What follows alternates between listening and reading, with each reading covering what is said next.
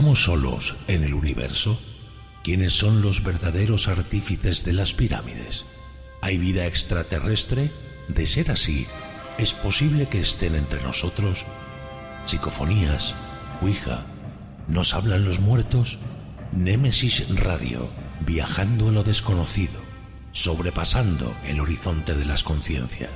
Programa escrito, dirigido y presentado por Antonio Pérez y José Antonio Martínez. Todos los sábados a las 21 horas en Radio Inter Región de Murcia. Némesis Radio.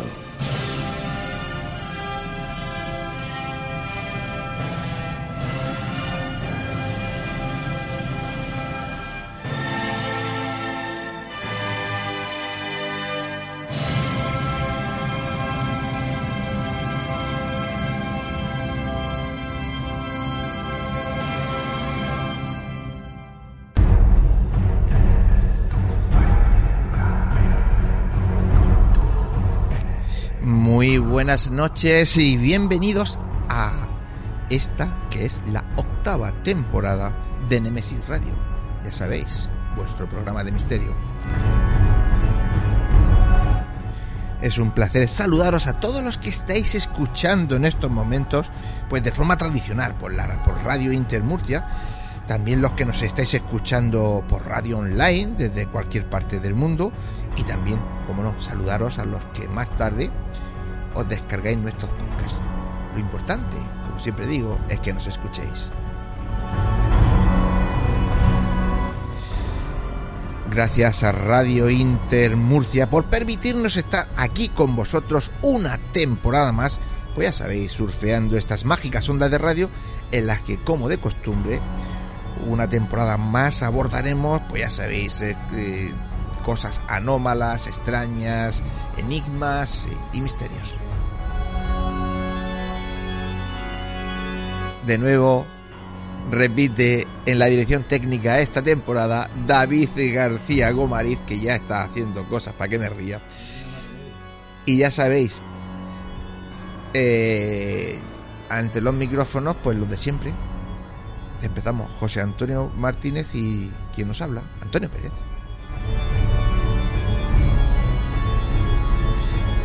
José Antonio compañero, muy buenas noches. buenas noches Antonio y buenas noches a todos los oyentes de Nemesis Radio. Pues nada, una temporada más. David porque no tiene más narices de venir y a mí porque me tiene obligado. Si yo necesito vacaciones de las vacaciones. ¿Tú necesitas vacaciones? De claro, vacaciones? sí, Ah. sí, sí, sí, he, he venido más cansado. Pues necesito espérate, otras vacaciones. Espérate que te vas a casar un poquito más. Bueno, Octava temporada. Atrás ya quedan 270 programas realizados en esta santa casa. ¿Quién no lo iba a decir a nosotros, verdad? madre mía, madre mía. Y, y cada vez más jóvenes, hartos, rubios, con ojos azules. Y hay que ver la cantidad de temas que hemos tocado, ¿eh? Repetidos pocos. Eh, pues eh, eso, eso sí que es un misterio. Sí, sí, un misterio y además un, un trabajo, creo que no solamente nuestro, sino de nuestros compañeros. De nuestros, todos nuestros amigos, que por suerte nuestros colaboradores, en la gran mayoría, los consideramos buenos amigos. Y bueno, tú sabes que en estos eh, siete años largos que llevamos de programa, pues han sido muchos los compañeros y colaboradores que han pasado por, Pues por sí. el programa. Sí, verdad. Unos eh, se apearon en estaciones anteriores, otros eh, se subieron. Hay algunos que continúan desde el principio. En cualquier caso, como tú dices, hay que darle las gracias a todos, Sí, porque sin ellos esto hubiese sido imposible de llevar a cabo. pues sí, es verdad. Ahí la razón. Bueno, empezamos la nueva temporada y además en una fecha difícil de olvidar y además de pasar por harto. Pues sí. Por una porque tú sabes que sucedieron unos fatídicos atentados hace hoy precisamente 20 años que sin duda esta noche hay gente que va a discrepar de eso pero según mi opinión sin duda cambiaron el devenir y la historia de, de la sociedad que hoy día que hoy día tenemos. Pues sí, cambiaron muchas cosas y una de ellas pues podría ser eh, pues eh, el enfoque de, de, de los, de los países con respecto uno a otro. Es lo que yo eh, lo que yo más he visto en, lo- en los cambios, porque las guerras siempre han habido, y, pero ese ese fue un, un punto de inflexión y un punto que cambiaron bastante, bastantes cosas. Yo creo que esta noche los contertulios van a aportar mucha información. Y como no podía ser de otra manera, pues eh, sobre esos terroríficos atentados, eh, como ha dicho ahora José Antonio, irá dedicada pues eh, este primer programa. Vamos a hacer casi, casi un monográfico sobre ese 11S. Así que si te parece bien, pues vamos con un pequeño avance, aunque ya adelantamos que lógicamente siendo el día que es, pues va a ser dedicado al 11S, bueno, pues a todas las vicisitudes, los enigmas, los misterios, las verdades, las mentiras, qué se ha contado, qué no se ha contado no se lo pierdan porque merece la pena. Vamos, José Antonio. Pues mira, vamos a comenzar la noche y la temporada hablando con tres de los escritores, investigadores y divulgadores más conocidos y reconocidos del panorama nacional en el mundo del misterio. Josep Quijarro, Jesús Callejo y Pedro Amorós. Conoceremos cómo vivieron en primera persona los atentados del fatídico 11 de septiembre del año 2001. Continuaremos entrenando pues una nueva sección de la mano de nuestro compañero Pedro Rubio. Dedicaremos unos minutos a recordar hechos sucedidos tal día como hoy, que fueron relevantes en el pasado, ni más ni menos que las efemérides de Némesis Radio. Y ya para terminar pues, con nuestro debate, el día tan señalado como el de hoy, como hemos dicho, pues nuestros contertulios vienen a hablarnos de verdades y Mentiras 11S, 20 años después.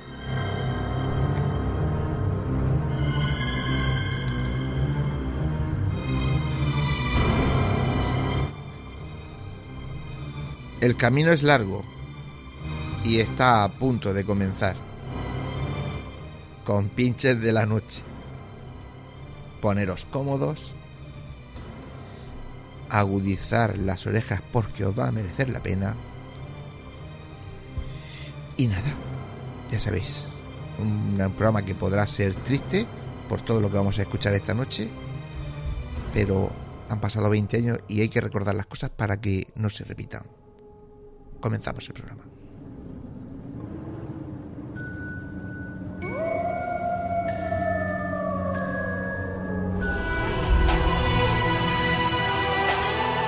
Están escuchando Némesis Radio con Antonio Pérez y José Antonio Martínez.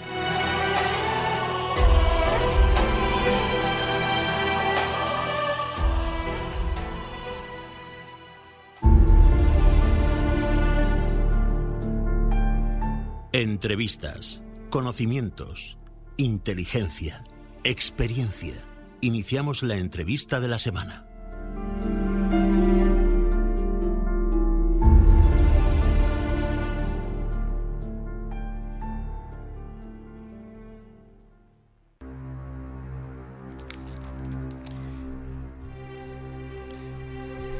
Como antes decía mi compañero José Antonio, esta noche vamos a hablar pues con tres grandes personajes de, eh, de los más conocidos y reconocidos en este país en el mundo del misterio. Además, eh, pues si fuera poco, son grandes amigos nuestros y que la verdad es que nos aprovechamos cada vez que podemos de ellos. Y, y, porque mm, no hay vez que los llames que no nos digan que no. Son Josep Guijarro, Jesús Callejo y Pedro Amorós. Y yo quería que esta noche vinieran ellos, porque quería saber cómo ellos lo vivieron, cómo ellos recordaron y recuerdan todo aquello, cómo lo ven tiempo después. Y parece que están cogidos como al azar, pero no están cogidos al azar. Son tres eh, personajes, como ya he dicho, súper conocidos en este país y reconocidos, pero cada uno dentro del mundo paranormal, dentro del mundo del misterio, eh, es un poco diferente al otro, ¿no? Y, y yo por eso quería saber qué, pensaban cada uno, de, cada uno de ellos. Yo, mm, aunque esté feo decirlo, José Antonio, vaya lujo para empezar la temporada, ¿verdad? Pues sí, son tres personas que yo cuando los oigo hablar me quedo embelesado. Eso para empezar. Si encima todos van a aportar, eh, como es esta noche sobre el 11S, su, su opinión, su, su experiencia, para mí va a ser muy, muy importante y muy enriquecedor. Pues si queréis, vamos ya con ellos.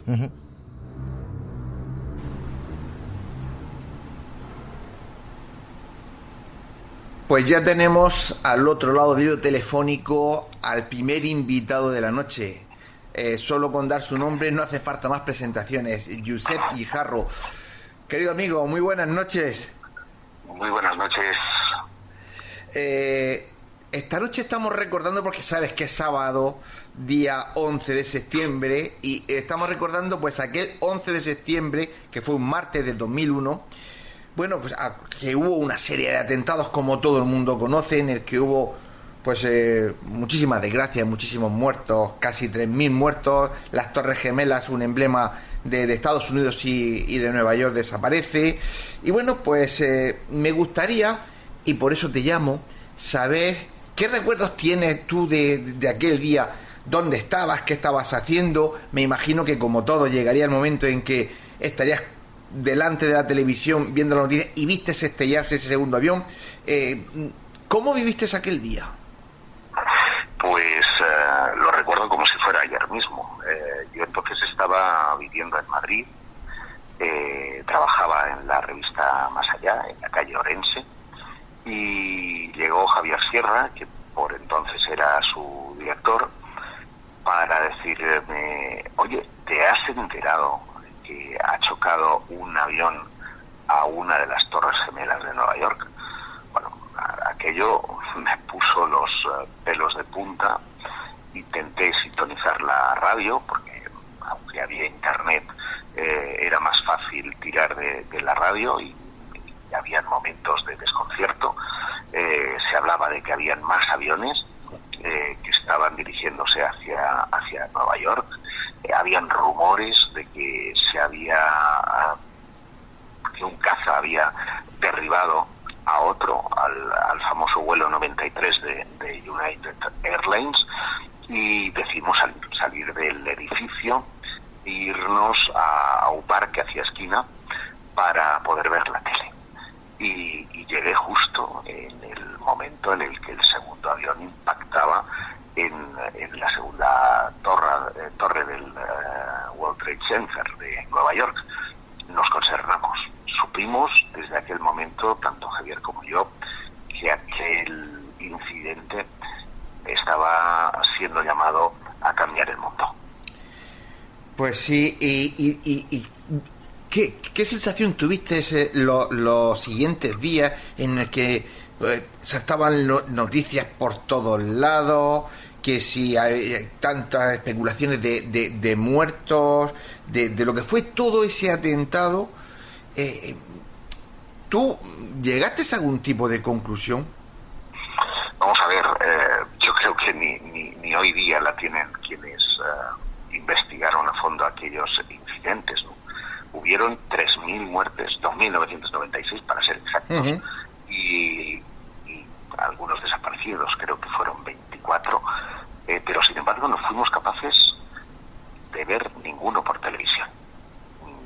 Esto también, también cambió una forma en el tratamiento informativo de, las noticias de sucesos, porque luego tú recordarás que cuando eh, sucedió en Madrid, cuando sufrimos en Madrid los, los atentados del 11M, eh, mm, hubo sangre y, y gadillos desde, desde el primer momento en las sin embargo, esto eh, supuso un cambio, ¿verdad?, en la, en la forma de tratar la información. Estados Unidos no estaba, creo que siga estando, eh, acostumbrado a vivir la guerra en su propio territorio. Siempre la vieron de lejos, siempre participaron en todas, pero mandando tropas, no viviendo los desastres, ni el temor, ni, el, ni el miedo, ¿no?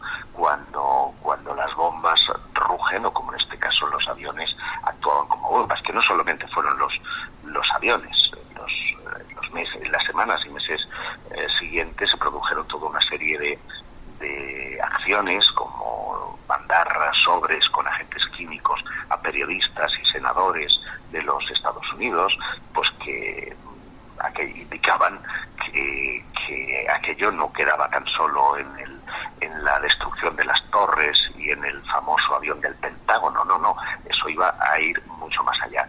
Y, recuerdo, como si fuera ayer, que cuando eh, George Bush compadeció y se que 20 años después, fíjate, vuelven a estar de actualidad por, por, retomar aquella guerra que empezó entonces, que fue la guerra de Afganistán, el, la lucha contra los talibanes, contra Osama Bin Laden y su búsqueda eh, por, por, por, tierra, mar y aire en, cualquier nación del planeta. Eh, los cambió, los cambió a todos, cambió el mundo, cambió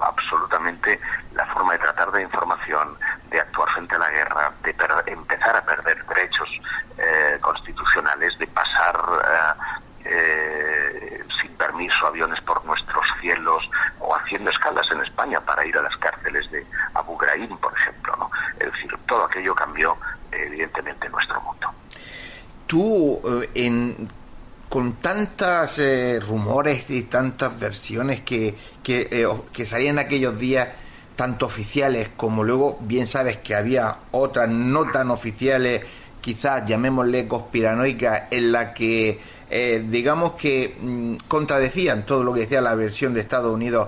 Tú eh, en aquella época, de, de, qué parte estabas? ¿Estabas más de la versión oficial o de la extraoficial? fui moderando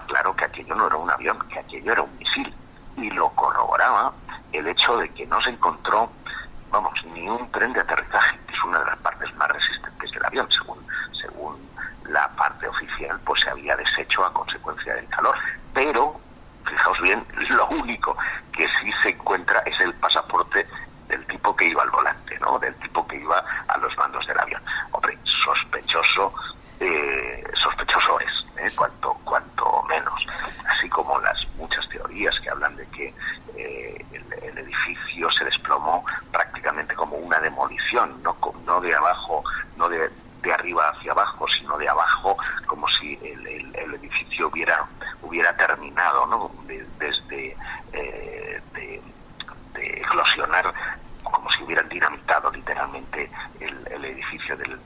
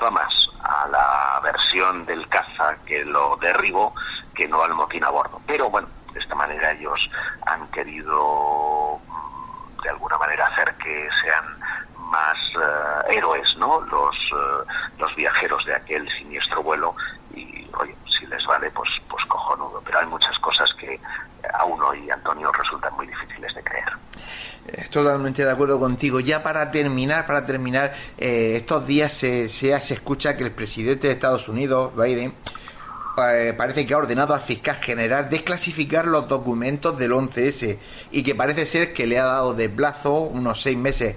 ¿Qué esperas tú de esa desclasificación? Bueno, pues eh, yo espero tanto como de, la, de nuestra ley de secretos oficiales, ¿verdad? Que eh, es una ley que se va a poner en marcha también próximamente y que, sin embargo, va a mantener reservas sobre dos incidentes que son clave para nuestra historia, que es el, el 23F y el atraco al Banco Central de Barcelona. Pues esto va a pasar un poco igual. Estoy seguro de que van a haber eh, cosas que no van a trascender porque seguramente si se supieran eh, subiría el pescado o la luz ¿eh? en el tiempo que andamos. No, que la luz que no suba más. Pues, eh, señores oyentes, eh, aquí tienen las palabras de una persona que, que, es de las que podemos creer su, su opinión, porque de informes y de investigación y de desclasificaciones sabe un rato. Querido amigo, que de verdad que es un placer decirle a nuestros oyentes que te estoy eternamente agradecido porque sé que estás un poco pocho y que has hecho un esfuerzo por estar esta noche con nosotros, así que un abrazo y muchísimas gracias. Un abrazo para ti, Antonio, y para todos los oyentes.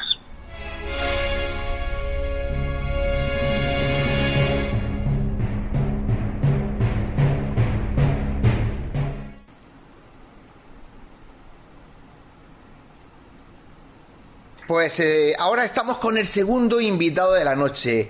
Como nos sucede con el primero, con decir su nombre es más que suficiente. Tenemos al otro lado del hilo telefónico a Jesús Callejo. Jesús, muy buenas noches, amigo, compañero. ¿Qué tal, querido Antonio? Muy buenas noches. Un placer de estar aquí en tu programa.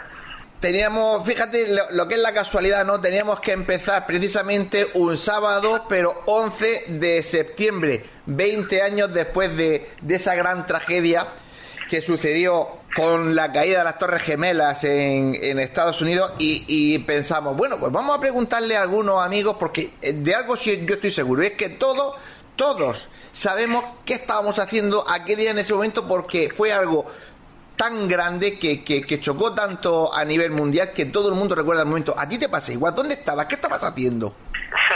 Sí, ya sabes que cuando hay un acontecimiento traumático, siempre las neuronas parece que tienen más tendencia a recordarlo, ¿no? Y es lógico, porque de alguna forma queda impreso no solo en la historia, sino también en nuestros recuerdos. A mí me pillo, eh, pues estaba trabajando en aquel momento en la editorial. Yo pedí la excedencia voluntaria de funcionario dentro del Ministerio de Trabajo, me pedí esa excedencia para trabajar de editor. En, el, en aquel caso, pues la editorial que yo llevaba, gestionaba, era Corona Borealis. Y recuerdo que la noticia me pilló estando en la oficina, trabajando, eh, era a primera hora y, y, me comenta un compañero y dice, oye, ¿te estás enterando de lo que ha pasado en, Estados Unidos? Yo, pues no, no me he enterado de nada. Comenta lo del atentado, en concreto lo de la segunda torre, ¿no? que es la que en ese momento pues estaba visualizando la televisión y me bajo inmediatamente con mis compañeros al bar más cercano, que es donde solíamos tener el, tomar el cafecito, el desayuno, para ver las imágenes de televisión. Entonces ahí me quedé yo impactado, porque claro, son de estas imágenes que tú estás acostumbrado a verlo en, en una película de Hollywood. Claro. Pero, claro, el, el, la cara de shock que tenía, no solo yo, sino toda la gente que estábamos ahí en el bar viendo esas escenas, ¿no? A las nueve y pico de la mañana, pues desde luego era un poema. Entonces, sí que recuerdo que era como una situación un poco surrealista de ver algo que parecía que no era real, pero que todos los testimonios, pues claro, el primer, el primer impulso es pensar que esto es un fake, ¿no? Que es una especie de noticia falsa, que es un documental para ver cómo reaccionamos, pero vas viendo poco a poco que las noticias se van sucediendo y efectivamente media hora después de, del atentado con esa primera con ese primer avión, media hora después ocurre el segundo avión, media hora después ocurre el tercer avión, si no recuerdo mal, parece que el avión impacta en la Torre Sur a las nueve y media hora después es cuando ocurre lo del Pentágono. Pero son de estas cosas que se van sucediendo que efectivamente todavía gente que tenía de trabajo en la editorial, pues quedó totalmente subyugada o, relegada a un segundo plano viendo aquellos acontecimientos que luego fui siguiendo cuando llegué a casa, puse la tele y continué estupefacto contemplando cómo estaba viviendo, no solo yo, sino millones de personas, un momento histórico y traumático, no solo de la historia de, Estados Unidos, sino de la historia de la humanidad. Totalmente de acuerdo. Además, yo siempre he dicho que, que de una u otra forma, porque nunca lo sabremos, cambió cambió la dirección de, de, lo que era de lo que iba a ser el mundo en los próximos años.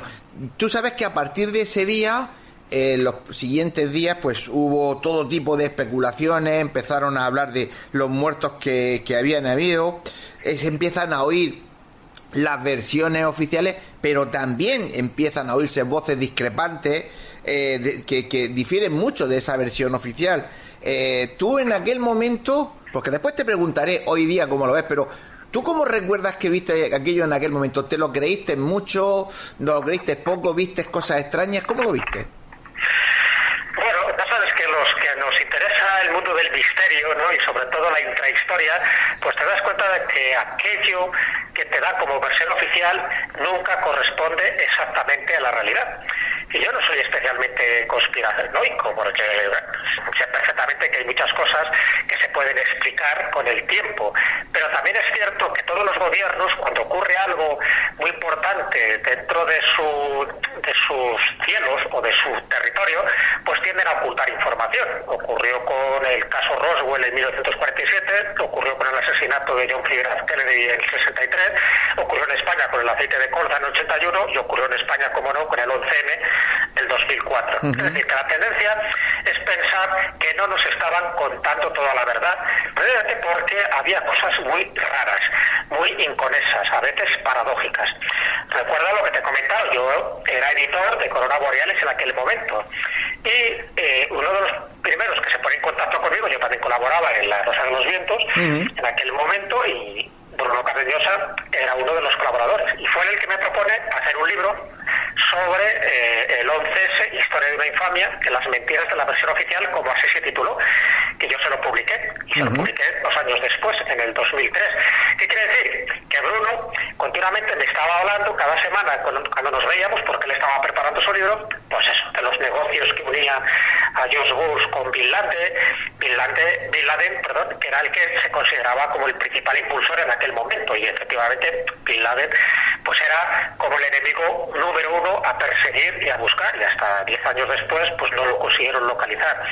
Me iba contando la trama empresarial y militar que se benefició con estos atentados, con estos crímenes, eh, cómo pues eh, las esferas del poder norteamericano y el de Saudí también, porque Arabia Saudí estaba implicada, había protegido y ayudado a Bin Laden, el terrorismo integrista. Desde aquel momento hasta que yo publico el libro y posteriormente sí que me doy cuenta por las informaciones que me llegan por distintas vías, no solo por lo que me estaba contando Bruno Cardeñosa, que hizo una investigación totalmente eh, pues rigurosa ¿no? sobre los intrígulis que había detrás de, estos acontecimientos, yo ya me di cuenta que efectivamente lo que nos estaban contando como versión oficial no era exactamente lo correcto, como por desgracia se fue confirmando poco a poco a medida que iban soltando datos donde la versión oficial no correspondía, ya no te digo tanto con las versiones conspiracionistas, sino con las versiones de otros, de otros comités de investigación donde veían incongruencias en esa teoría oficial que nos estaban dando.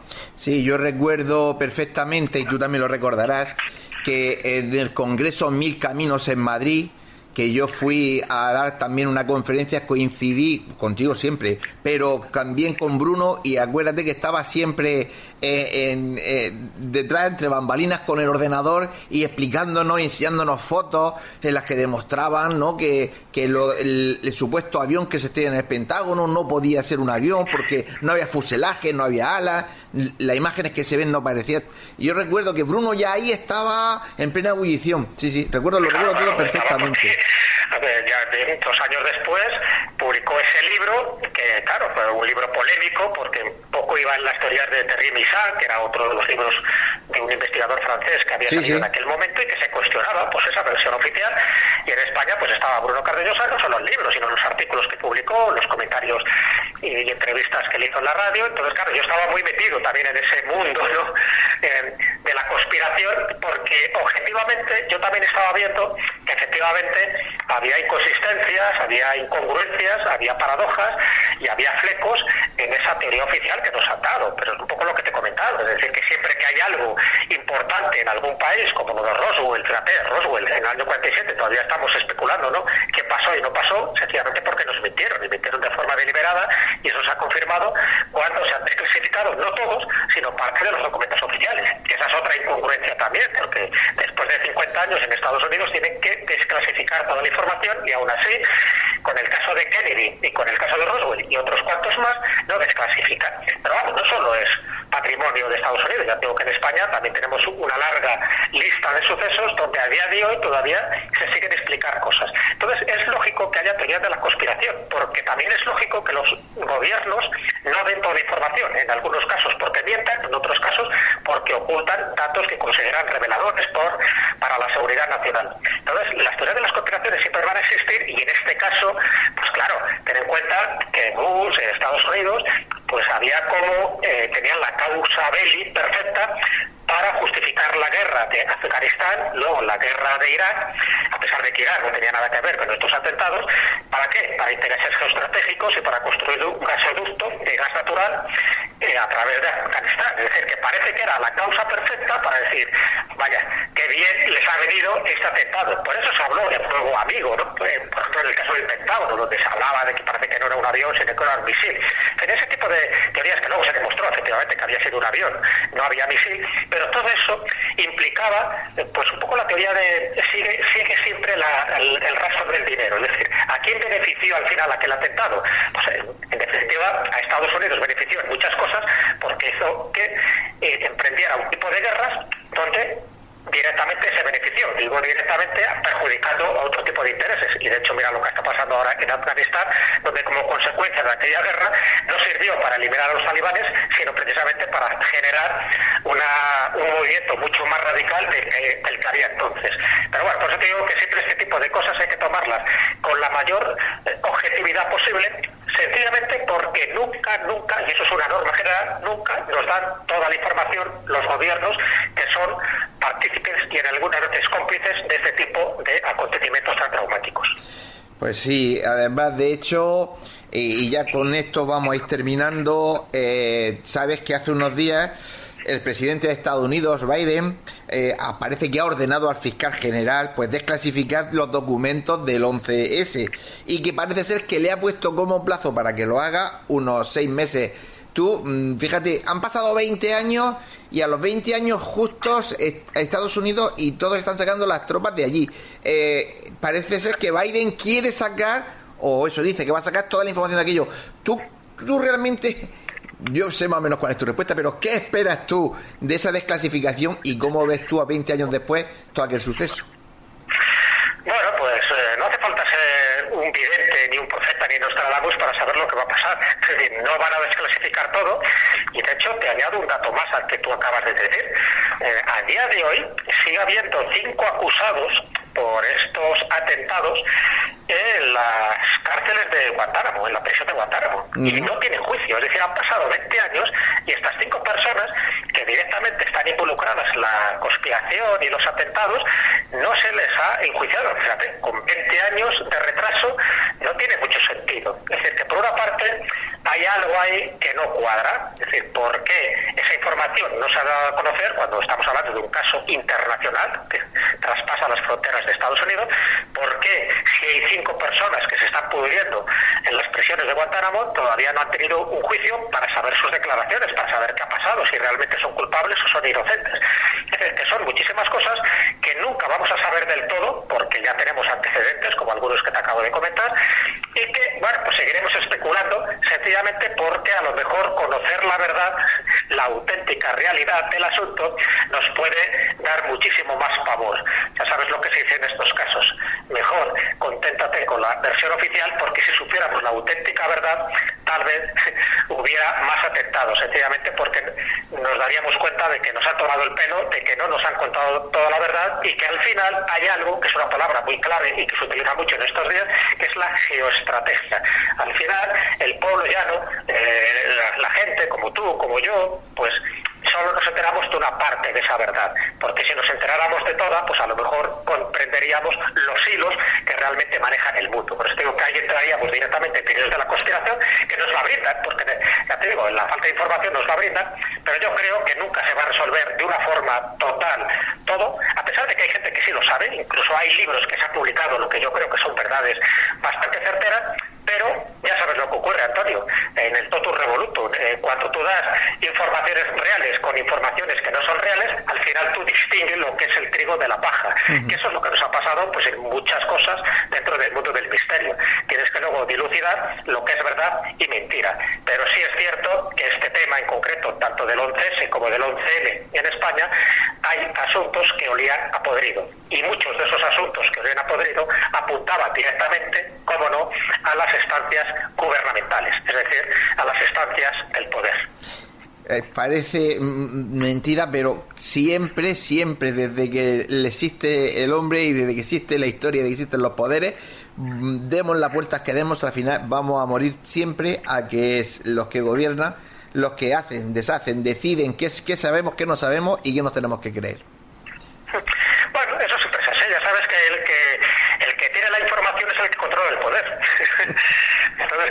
la información normalmente no le gusta compartirla con los demás, porque para eso es información.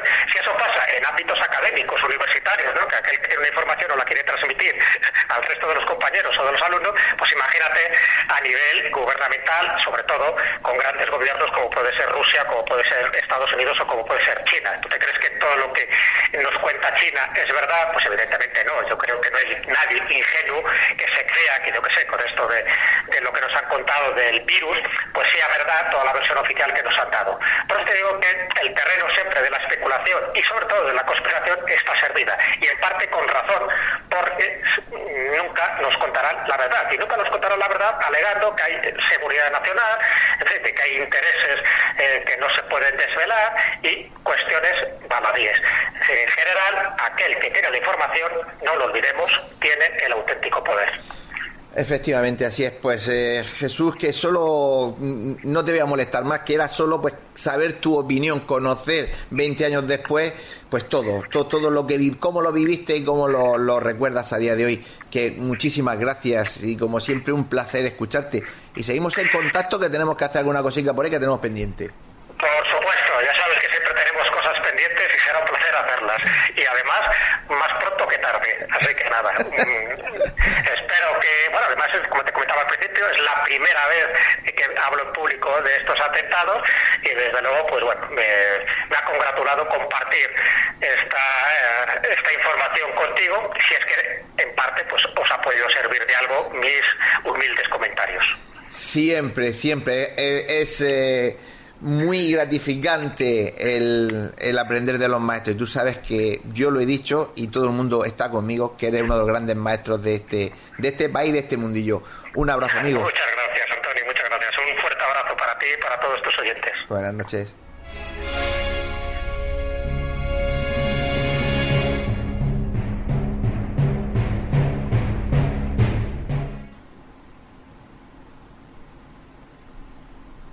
Bueno, y para, para Guinda, esta noche de, de estos invitados de excepción que hemos traído, pues eh, uno más como los anteriores, con decir su nombre, es más que suficiente.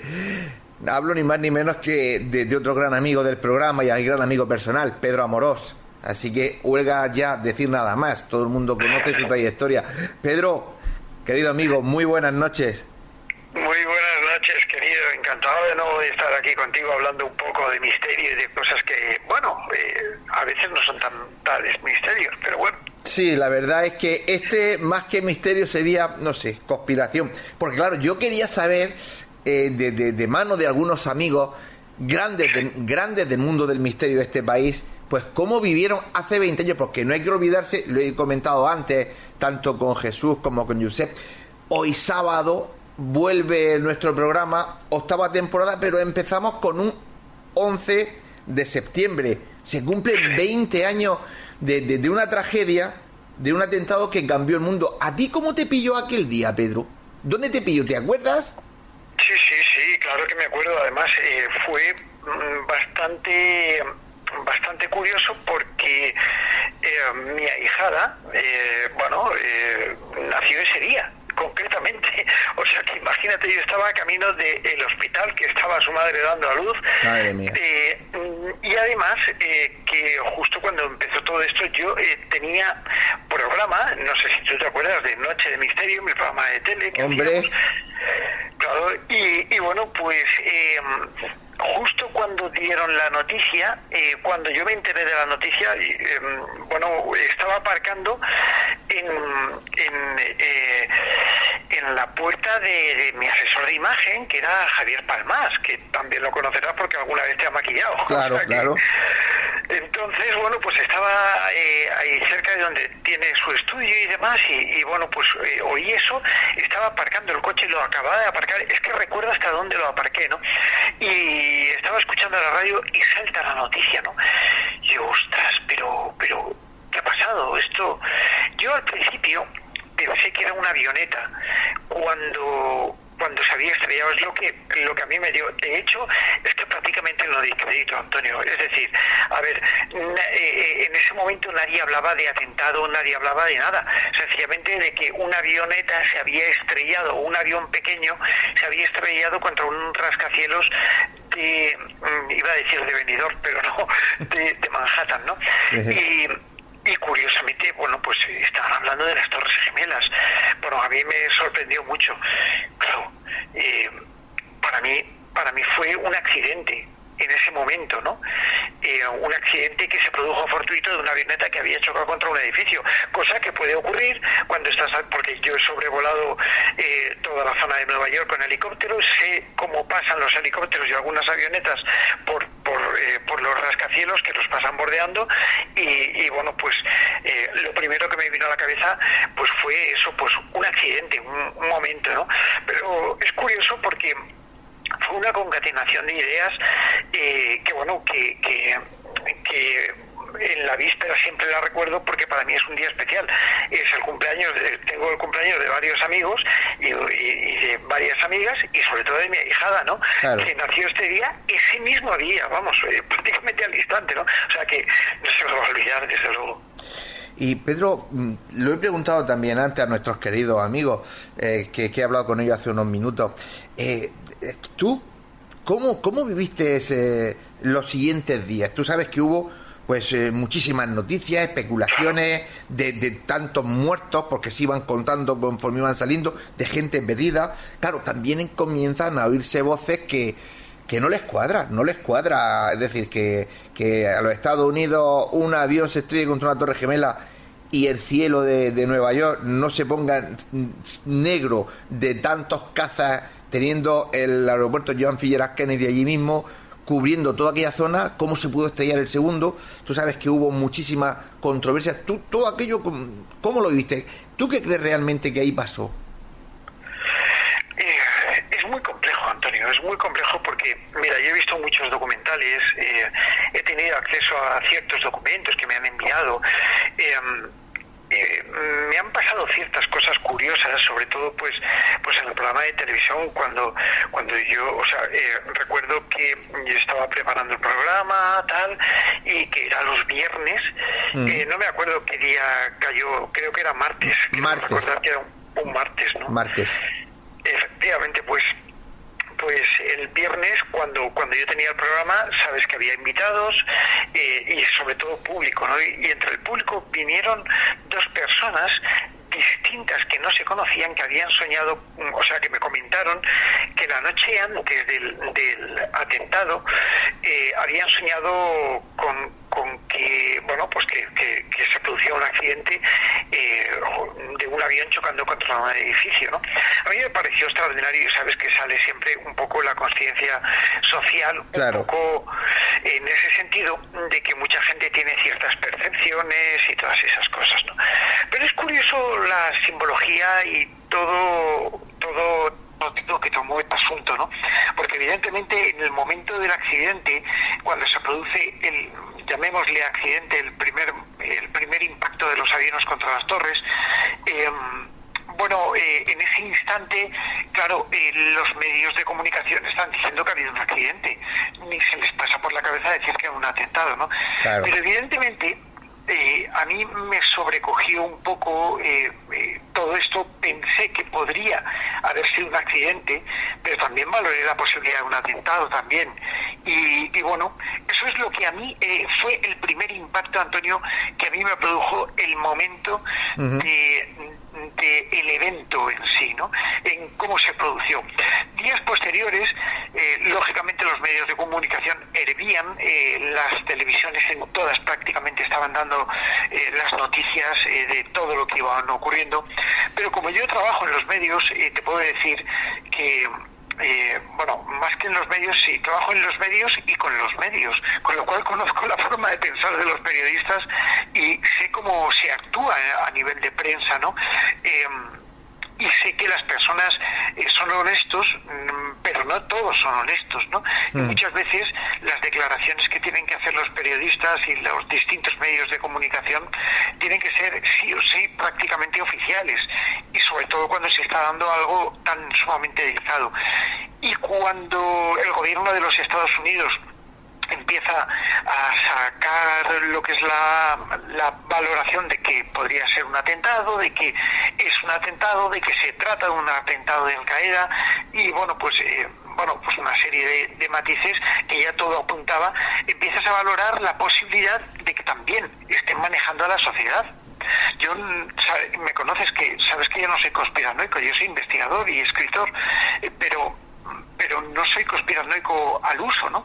Sin embargo, empiezan a saltarme ciertas dudas que yo creo que a todo el mundo eh, les podrían llegar a parecer razonables, ¿no? Como por ejemplo eh, lo que tú acabas de decir, que teniendo el ejército de los Estados Unidos una de las flotas militares eh, más fuertes del mundo, bueno, que en ese momento no estuvieran preparados, que el cielo justamente en ese momento no se hubiera blindado eh, o que hubiera tardado tanto en blindarse, eh, que los cazas no estuvieran ahí y que, por supuesto, eh, los jefes de defensa argumentaban en distintos documentales que yo he tenido la oportunidad de ver que no estaban preparados. ¿Pero cómo es posible esto?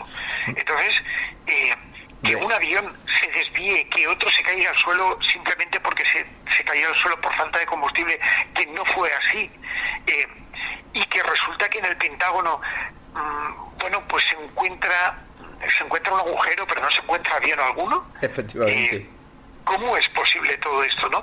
Entonces, claro, Antonio, empiezas a atar ciertos cabos y te das cuenta de que las cosas no son tales como son. Yo en, eh, muchas veces en, el canal mío de YouTube, en Aventura del Misterio, cuando hacemos algunas de las aventuras, eh, que por cierto invito a todo el mundo que lo visite y, si quiere que le eche un vistacito, y yo pues muchas veces claro que sí.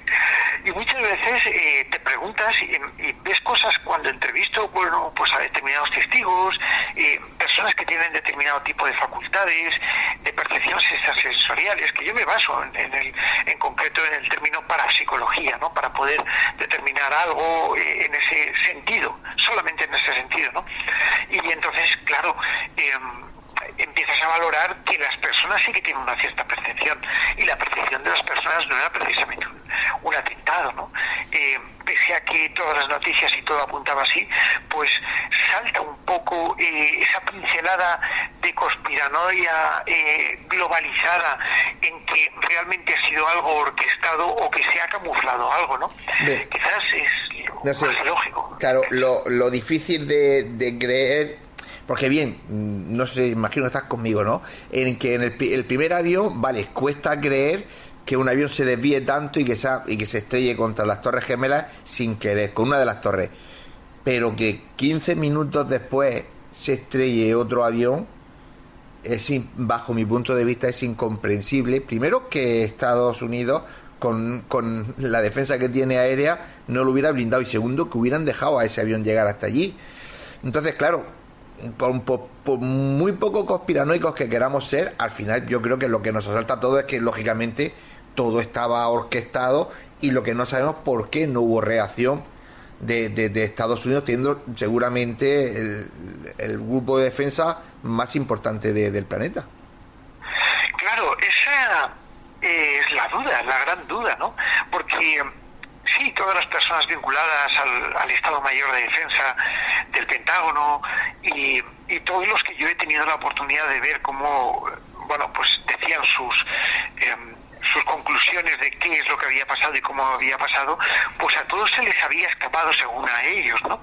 Y que fue todo tan sumamente rápido que no les dio tiempo a reaccionar. Pero es que estamos hablando del ataque a una ciudad importante.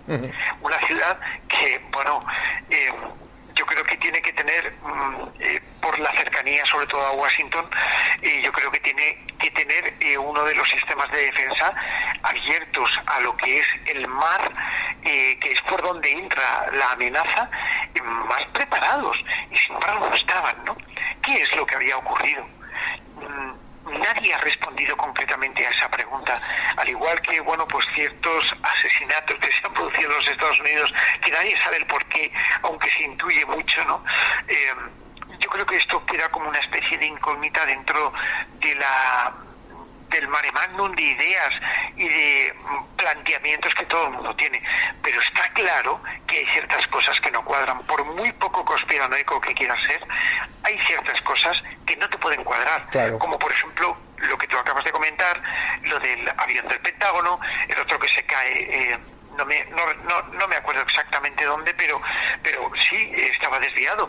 Me pregunto yo, ¿acaso los militares no tienen la facilidad de poder gobernar el, bueno, por los aviones desde tierra? Y eso se puede hacer se puede hacer y, bueno, se hace. De hecho, se puede llegar a aterrizar eh, cierto tipo de aviones desde lo que es el control de tierra, ¿no? Entonces, ¿qué es lo que pasó ahí? ¿Por qué no se tuvo esa... Em, previsión o por qué se hizo para acusar a alguien, para acusar a algo, para poner más carne en el asador en una hoguera tremendamente encendida contra determinado tipo de pueblos que, bueno, eh, no sé, yo no digo que no estén implicados porque evidentemente ya sabemos cómo, cómo funciona este grupo terrorista, ¿no? Al cual se le atribuyen este, estos atentados, ¿no? Al Qaeda. Pero, claro, pero claro, no podemos llegar a, a, pensar el por qué no se hizo nada ni el cómo se hizo. Pues, y entonces ahí es donde te salta la conspiración, claro que sí. Claro, pues eh, ya estamos terminando, Pedro. Eh, imagino que habrás oído que el presidente de Estados Unidos, el actual, el Biden, parece que ha ordenado al fiscal general desclasificar los documentos del 11S, ahora que se cumplen 20 años, y que parece que le da seis meses de tiempo para que los haga público. Mm, ¿Tú crees, tú crees que eh, van a contestar todas estas preguntas que, por ejemplo, tú estás lanzando? ¿Tú crees? Bueno, yo, yo creo que no, Antonio. Eh, yo, a ver, eh, tengo claras varias cosas. Evidentemente, los expedientes secretos clasificados tienen varios niveles los niveles a los que nosotros y la prensa va a tener acceso es evidente un, nivel muy superficial. Hay muchas cosas ocultas y hay muchas cosas que solamente las saben determinadas personas y están en escalafones muy, muy, muy eh, enterrados bajo tierra y por mucho que desclasifiquen, a mí me hace bastante gracia cuando dicen, no, vamos a desclasificar los expedientes secretos de los eh, ovnis, ¿no? Y bueno, pues eh, te das cuenta de que, vale, pero, pero bueno, eh, ¿y qué pasa? ¿Que todo esto es verdad? ¿Y qué es lo que me estás ocultando ahora que no me has ocultado antes, no? O sea, todo este tipo de cosas. Evidentemente creo que nos vamos a quedar con la duda no me cabe duda, valga la redundancia, de que algo se va a destapar. Eso está claro. Algo se va a destapar y son muchos, eh, sobre todo el pueblo americano quiere quiere respuestas. Murió mucha gente y todas esas personas eh, forman parte de una sociedad civil que está muy muy muy apenada por todo lo que ocurrió. Estamos todos muy apenados, ¿no? Pero pero la sociedad americana está eh, tiene una huella muy profunda y lo que pasó no se olvida ni lo van a olvidar nunca, ¿no? Con lo cual creo que quieren respuestas y algunas de esas preguntas que yo he hecho, bueno, pues espero que tengan alguna respuesta, aunque lo dudo. Ojalá que así sea, pero yo estoy con, como tú, yo también lo dudo. Pues Pedro, que nada, que solo era esto, ¿sabes? Querés saber cómo lo habías vivido, qué pensabas, que ya sabes que vuelvo a, tirar de la confianza, ya sabes que la confianza entre amigos da asco, y ya sabes que intentaré muy pronto, porque sabes que tengo ganas de que tengamos una charla, pero una charla larga en el programa. Así que, compañero hasta que nos juntemos o nos veamos, un abrazo. Un abrazo muy fuerte y saludos a todos los oyentes.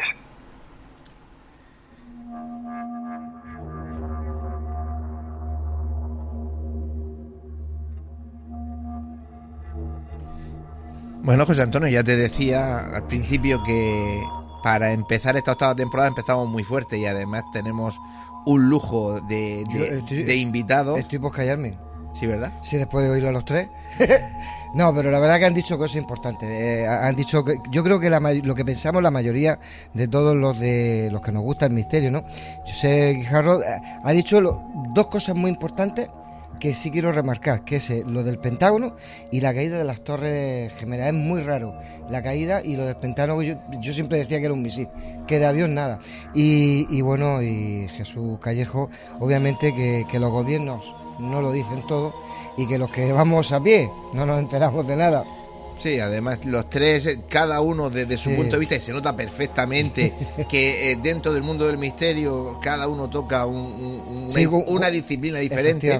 Lógicamente, más, eh, entre comillas, técnico con, con nombres tales. Claro. Sé porque siempre está entre, entre archivos y entre pues, desclasificaciones que poco más se puede aportar. Yo lo que me ha gustado mucho es que eh, nuestros oyentes no nos ven, pero todos nuestros colaboradores que van a participar ahora en un rato en, en este debate precisamente sobre el 11S, sobre sus misterios, sobre sus verdades, sus mentiras, han estado súper atentos a todo lo que yo he visto así, tomando, algunos estado por aquí tomando notas Pedro ha hecho un montón de notas. Bueno, vamos a ver luego en el debate por dónde nos salen. Por dónde nos salen. Pero si te parece, yo creo que es el momento de que le demos la bienvenida a exactamente a una nueva sección. Vamos con la cabecera.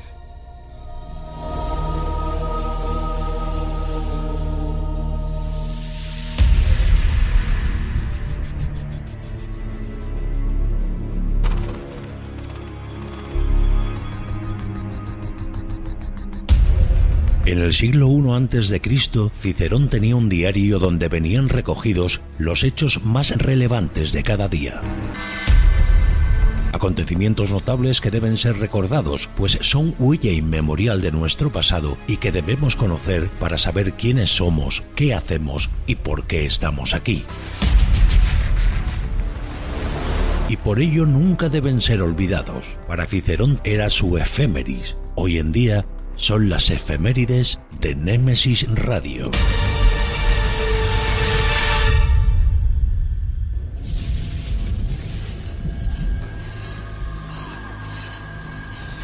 Pues eh, como habéis escuchado, esta es la nueva cabecera, estrenamos sección y va a ser en un principio de la mano de nuestro compañero Pedro Rubio, ya sabéis que es profesor, es historiador y bueno, parece ser que quiere todas las semanas pues dedicar unos minutos para recordar pues sucesos que, que, que siglos atrás mm. habían ocurrido el mismo día en el que tengamos el programa. Lógicamente, al ser cosas muy relevantes, decidimos que había que llamarlo, pues eso, las efemérides. Pero ¿son las efemérides de quién? De Nemesis Radio. De Nemesis Radio. Vamos con esas efemérides poner atención porque aquí Pedro se luce. Hoy es 11 de septiembre del año de gracia de 2021 y mi mente converge en relatos, hazañas, semblanzas, crónicas únicas que es preciso traer a nuestro presente y no olvidar, pues ya forman parte de la historia viva y única del ser humano, de nuestra historia.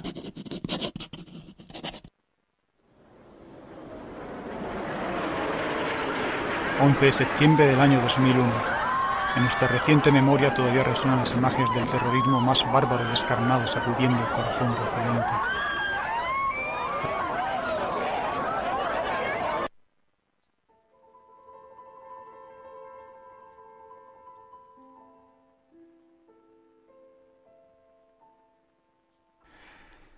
Las Torres Gemelas de Nueva York en Estados Unidos son reducidas a escombros al impactar dos aviones de línea previamente secuestrados. El Pentágono también resulta seriamente dañado por un tercer avión secuestrado. Curiosa coincidencia, pues un 11 de septiembre de 1941 comenzaron las obras de su construcción. Un cuarto avión se estrella en Pensilvania tras amotinarse sus pasajeros contra los secuestradores.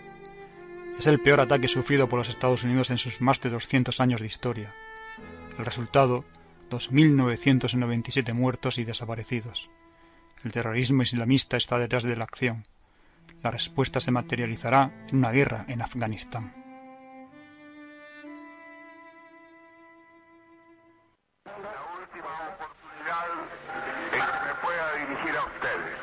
En 1973, en Chile, el general Augusto Pinochet lleva a cabo un golpe de Estado y depone de forma violenta a la democracia y al presidente constitucional Salvador Allende, libremente elegido en las urnas y que falleció en el bombardeo del Palacio de la Moneda. No tienen amargura sino excepción.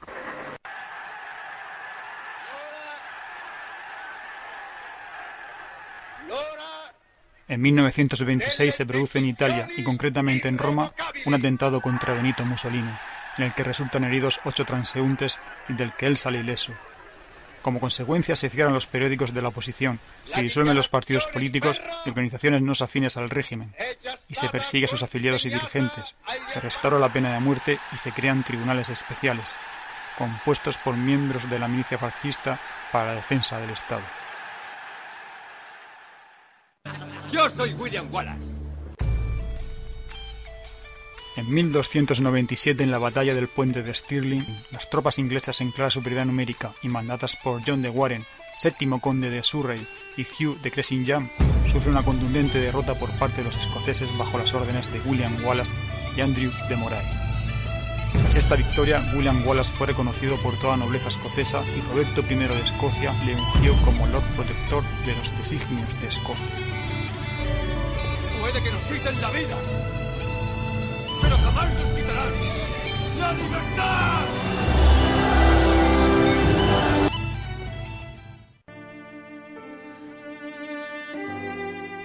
En 1609 Felipe III decreta la expulsión de los moriscos del Reino de España. Los últimos expulsados fueron los del Reino de Murcia, concretamente los del Valle de Ricote. Tras la promulgación de los decretos de expulsión, se celebró el 25 de marzo de 1611 en Madrid una procesión de acción de gracias, a la que asistió Su Majestad vestido de blanco muy galán.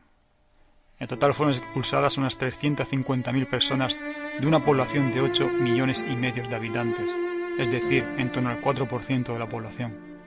Puede parecer de poca importancia, pero hay que considerar que la población morisca era una parte importante de la masa trabajadora, pues no constituían nobles, hidalgos ni soldados. Por tanto, esto supuso una merma en la recaudación de impuestos, además de los efectos despobladores que duraron décadas y causaron un vacío importante en el artesanado, producción de telas, comercio y trabajadores del campo. Muchos campesinos cristianos, además, veían cómo las tierras dejadas por la población morisca pasaban a manos de la nobleza, la cual pretendía que el campesinado las explotase a cambio de unos alquileres y condiciones abusivas para recuperar sus pérdidas a corto plazo.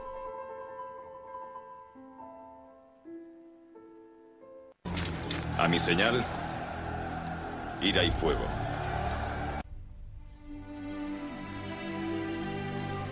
En el año 9, en Germania Magna, finaliza la batalla del bosque de Teutoburgo, donde el Imperio romano sufre la mayor derrota de su historia, fijándose el Rin como la frontera entre el Imperio y los llamados bárbaros durante los siguientes 400 años. Publio Quintillo Varo, al mando del ejército romano, fue llevado mediante engaños al bosque por Arminio, noble querusco que servía como auxiliar y tenía la ciudadanía romana. En dicho lugar, de complicada orografía, los romanos fueron víctimas de una emboscada donde fueron aniquiladas las legiones 17, 18 y 19, seis cohortes auxiliares y tres alas de caballería.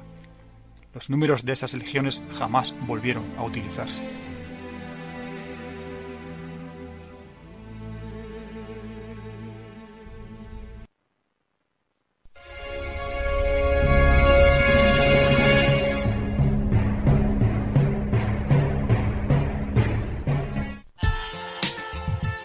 Escucha nuestra emisión por internet a través de www.lainter.es o descarga nuestra app o aplicación para móvil a través de Play Store. Búscanos como Radio Inter Murcia. Fotos Orión. Hay momentos importantes en tu vida que no puedes dejar pasar. Inmortaliza tu evento en fotografía y vídeo con Fotos Orión. Porque las cosas especiales solo ocurren una vez Fotos Orión. Profesionalidad y confianza. calle La Gloria, número 32, frente Antiguo Tornel, La Alberca, Murcia. Teléfono 868 94 30 13. Atraviesa por tu cuenta y riesgo la puerta cerrada que te lleva hacia un mundo oculto. ¿Quieres que investiguemos tu caso? Contacta con nosotros a través de nuestras vías de comunicación. Facebook, GOIS, Grupo Operativo de Investigación Sobrenatural. Canal de YouTube, GOIS Investigación. Deja tu visita y suscríbete. Para más información, escribe nuestro correo goisinvestigación.gmail.com ¿A qué esperas? Adéntrate.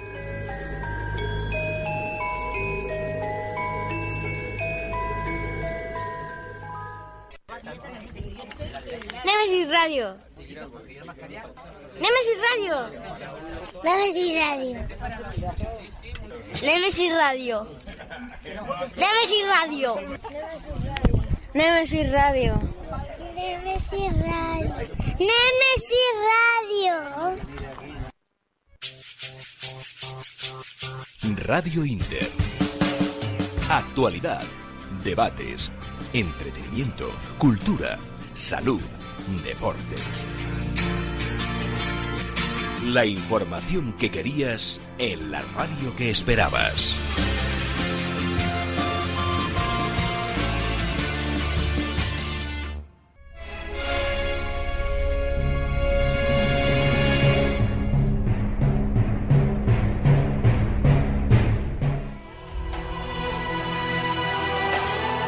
Están escuchando Némesis Radio con Antonio Pérez y José Antonio Martínez.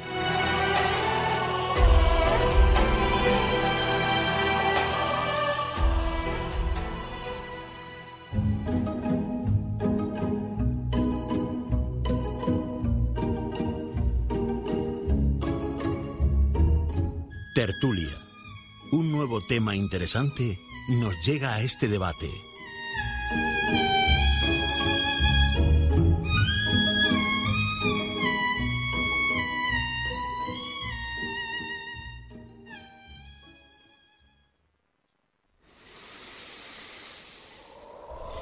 Pues eh, como han escuchado ya entramos en tiempo de debate y en un día tan señalado como el de hoy, pues no, no podría ser de otra manera, vamos a, a, tocar un tema que es ni más ni menos que el 11S. Paco, pero está tosiendo. Mi- Mira que te va a dar algo. Y eso que es el 11S. Bueno, pues eso. se cumplen 20 años de, de tal atroz suceso. Y fue, yo creo que el atentado más grande en la historia desde la humanidad hasta lo que se conoce. Y bueno, nuestros contertulios vienen a hablarnos pues de lo que son las verdades y las mentiras de ese 11S. 20 años después. Eh, Es así, José Antonio, ¿verdad? Pues sí, la verdad que hay muchísimas preguntas. Yo sigo teniendo muchísimas preguntas. Ahí, eh, como hemos dicho antes y en las intervenciones que hemos tenido al principio del programa, eh, hay muchas dudas que siguen sin, sin estar muy claras, ¿no? A mí también hay una muy grande que no sé si esta noche los compañeros la, comentarán y es que eh, esas torres siempre tenían muchísimas más personas de las que cuando ocurrió, por desgracia, los atentados, pues habían, eh, la visitaban y, y qué casualidad que ese día pues había muy poquita gente. Gracias a Dios por eso, por esa parte, ¿no? Pero bueno, vamos a presentar a los compañeros y a ver si después de poner el tema encima de la mesa por dónde, por dónde va el giro, porque creo que esta noche hay gente que va por un lado y otra gente que va por el otro. Pero bueno, ya lo veremos. Eh, Fernando Barba, buenas noches y bienvenido al primer programa. Hola, muy, muy buenas noches. Artífice del programa, ¿eh? tú eres el culpable de estar aquí todo hoy. Efectivamente, estoy súper orgulloso de estar aquí en el primer programa de la octava temporada. Me parece bien. Luis Miñana, buenas noches. Buenas noches. Paco Torres, buenas noches. Muy buenas noches. Eh, Mariano Turné, buenas noches. Hola, buenas noches. Y Pedro Rubio. Buenas e históricas noches. Nuestro gran historiador. Bueno, pues eh, el tema está ahí, 11S. Eh, a partir de ahora yo le voy a dar la, la veda a, a nuestro compañero Fernando Barba, puesto que fue él el que propuso el tema. Y bueno, ya sabéis cómo funciona, todos habéis estado aquí, el que, el que quiera que pida paso y, y gente, porque si no se queda fuera, y no dejarme las cosas importantes para el final. ¿De acuerdo? Venga, Fernando. Bueno, yo, eh, la, verdad es que cuando, cuando hablamos de, del primer programa, eh, y en principio mm, no, no comentamos nada, ni, ni, ni había nada un poco para hacer, simplemente me dijiste, tenemos el primer programa, ¿qué vamos, qué vamos a hacer? Y, y vi la fecha y dije, vamos a ver, 11 de septiembre, 20 años después, si no hablamos del 11 de septiembre de los, de los atentados, el atentado realmente, el atentado en suelo americano eh, más grande desde Pearl Harbor, está considerado el atentado americano, eh, bueno, el suelo americano más grande de Pearl Harbor. Em, yo la verdad, lo primero que pensé cuando pensé en, el programa o en, los atentados, eh, realmente fue mm, que, que me di cuenta que en, eh, fue hace 20 años y sé lo que estaba haciendo en ese momento. O sea, para, para mí fue un, un hecho muy importante. Yo no sé para el resto de los contertulios, pero eh, además eh, estaba delante de la televisión justo en el momento, eran las 3 de la tarde, aquí en, en España, y cuando eh, la televisión española estaba en directo retransmitiendo eh, pues algo que parecía que eh, una avioneta, además es que lo recuerdo porque resulta, no sé si, si sabéis que yo soy capitán de artillería. Estaba precisamente haciendo un curso de misiles antiaéreos en Segovia. En la Academia de Segovia está en, arti- en- está en, en, en Segovia. A ver, la Academia de Artillería está en Segovia y los cursos de misiles se dan allí. Entonces, en ese momento estaba haciendo, haciendo un curso de misiles eh, y pues podéis imaginaros, o sea, podéis imaginaros cuando eh, acabamos por la, acabamos después de comer, teníamos una sesión por la tarde, pero justo en ese momento estábamos viendo la televisión. Eh, y a las 9 y 4 minutos, 3 de la tarde, 3 y 4 minutos de la tarde, hora española, impacta sobre la Torre Sur el segundo, el segundo avión. Pues os podéis imaginar, yo, yo me quedé de piedra. Y lo primero que pensé, bueno, voy a recibir una llamada eh, ya de, de algún jefe mío eh, pues, acuartelándonos o haciendo algo eh, porque esto es muy gordo. Bueno, evidentemente mm, no- fue así, gracias a Dios. O sea, nosotros terminamos Mm. nuestro curso, pero sí que en ese momento me di cuenta de la trascendencia de, hecho- de los hechos que estábamos viviendo. Para mí es curioso. eh, yo, la verdad que yo eh, se, ha dicho todo, mm, o se ha dicho casi todo sobre el atentado, eh, pero a mí me resulta curioso que, mm, que hay, hay ciertas cosas que no terminan de cuadrar. Evidentemente, eh, pues ya directamente sobre la muerte de las personas. Eh, no, no está claro si, fue, si murieron 2.996, 97, hay, hay un cierto baile, hay un, hay un fallecido que, que baila. Bueno, eh, es, es curioso. Luego me parece curioso también, una vez que ves las efemérides, me parece curioso eh, que Bin Laden negó la autoría de los hechos al principio. Durante los primeros días negó la autoría de los hechos y luego fue el Estado, eh, los, el gobierno de los Estados Unidos a través de a través de vídeos y a través de, de, de- de información me- que no en la que no está clara la autoría, pero sí que se ve a Bin Laden, se ve en vídeos y se ven, pero mm, ya tiene, ya tengo la sensación o, por- o parece que, que, son, que es algo mm, fabricado. eh, en el que sí que es verdad que ya unos meses después aparece Bin Laden ¿Fabricado por quién? fabricado yo lo voy a dejar ahí Deja- eh, está fabricado. Eh, a mí me parece curioso que Bin Laden eh, durante uno- unos días negase la autoría y a los dos o tres meses empezasen a salir vídeos que, mm, que, encontrar, que encontraron las tropas en, en Afganistán, que, mm, bueno, en el que sí que es verdad que aparece Bin Laden y luego sí, posteriormente, unos años después, de forma clara y contundente, Osama Bin Laden eh, dijo que, bueno que había sido el, el, autor intelectual, ¿no? Bueno, eh, yo mm, a mí me parece también curioso de reseñar. eh, bueno, eh, la línea de tiempo. La línea de tiempo. bueno, si queréis puedo recordarla un poco cómo sucedió todo.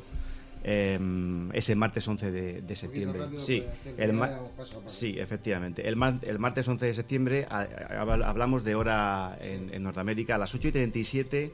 eh, parece ser que ya eh, la Administración Federal de, de Aviación Americana ya da una de alguna ya da una- una- un aviso al mando de defensa aérea de, de Estados Unidos diciendo que eh, habían desaparecido, que existía la sospecha de que habían secuestrado un avión a las, a las 8 y 37. Mm, a las 8 y 46 aproximadamente el, el vuelo, el, el primer vuelo, el vuelo 11, se estrella contra, contra la, la torre norte.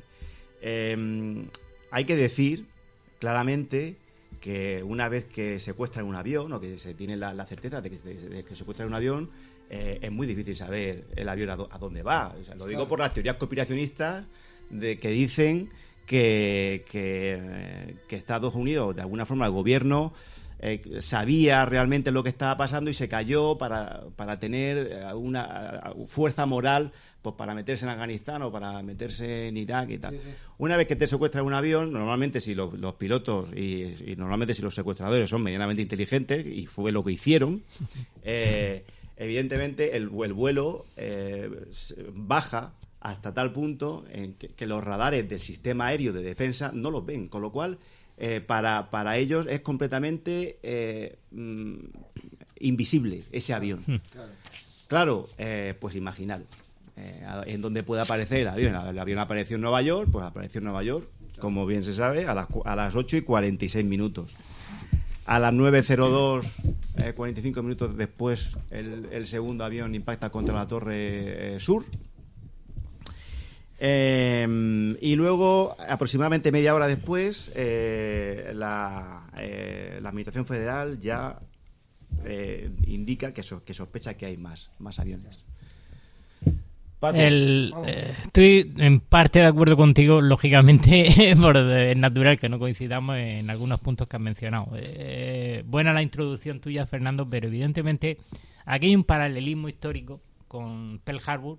Primero, como dices tú muy bien, fue la primera vez y la segunda vez en la historia que van directamente incluso a la metrópoli. La primera vez tocan Pearl Harbor, que es una colonia, no, es un estado agregado en, el, en, la isla Hawái, como todos sabemos. Pero es que se dan las mismas circunstancias, los mismos errores y la misma teoría conspirativa. Es decir, me explico. En primer lugar, en Pearl Harbor eh, hay una gran figura que hizo Roku Yamamoto, que es un cerebro que planea muy bien el ataque, lo mantiene en secreto y de hecho el que Estados Unidos tenga sospecha y alerta y no pueda poner en marcha el sistema de, de defensa adecuado, la tardanza y el retraso que garantizan el éxito del ataque a Pearl Harbor, precisamente es un fallo en el servicio de inteligencia que Estados Unidos corrige creando la CIA.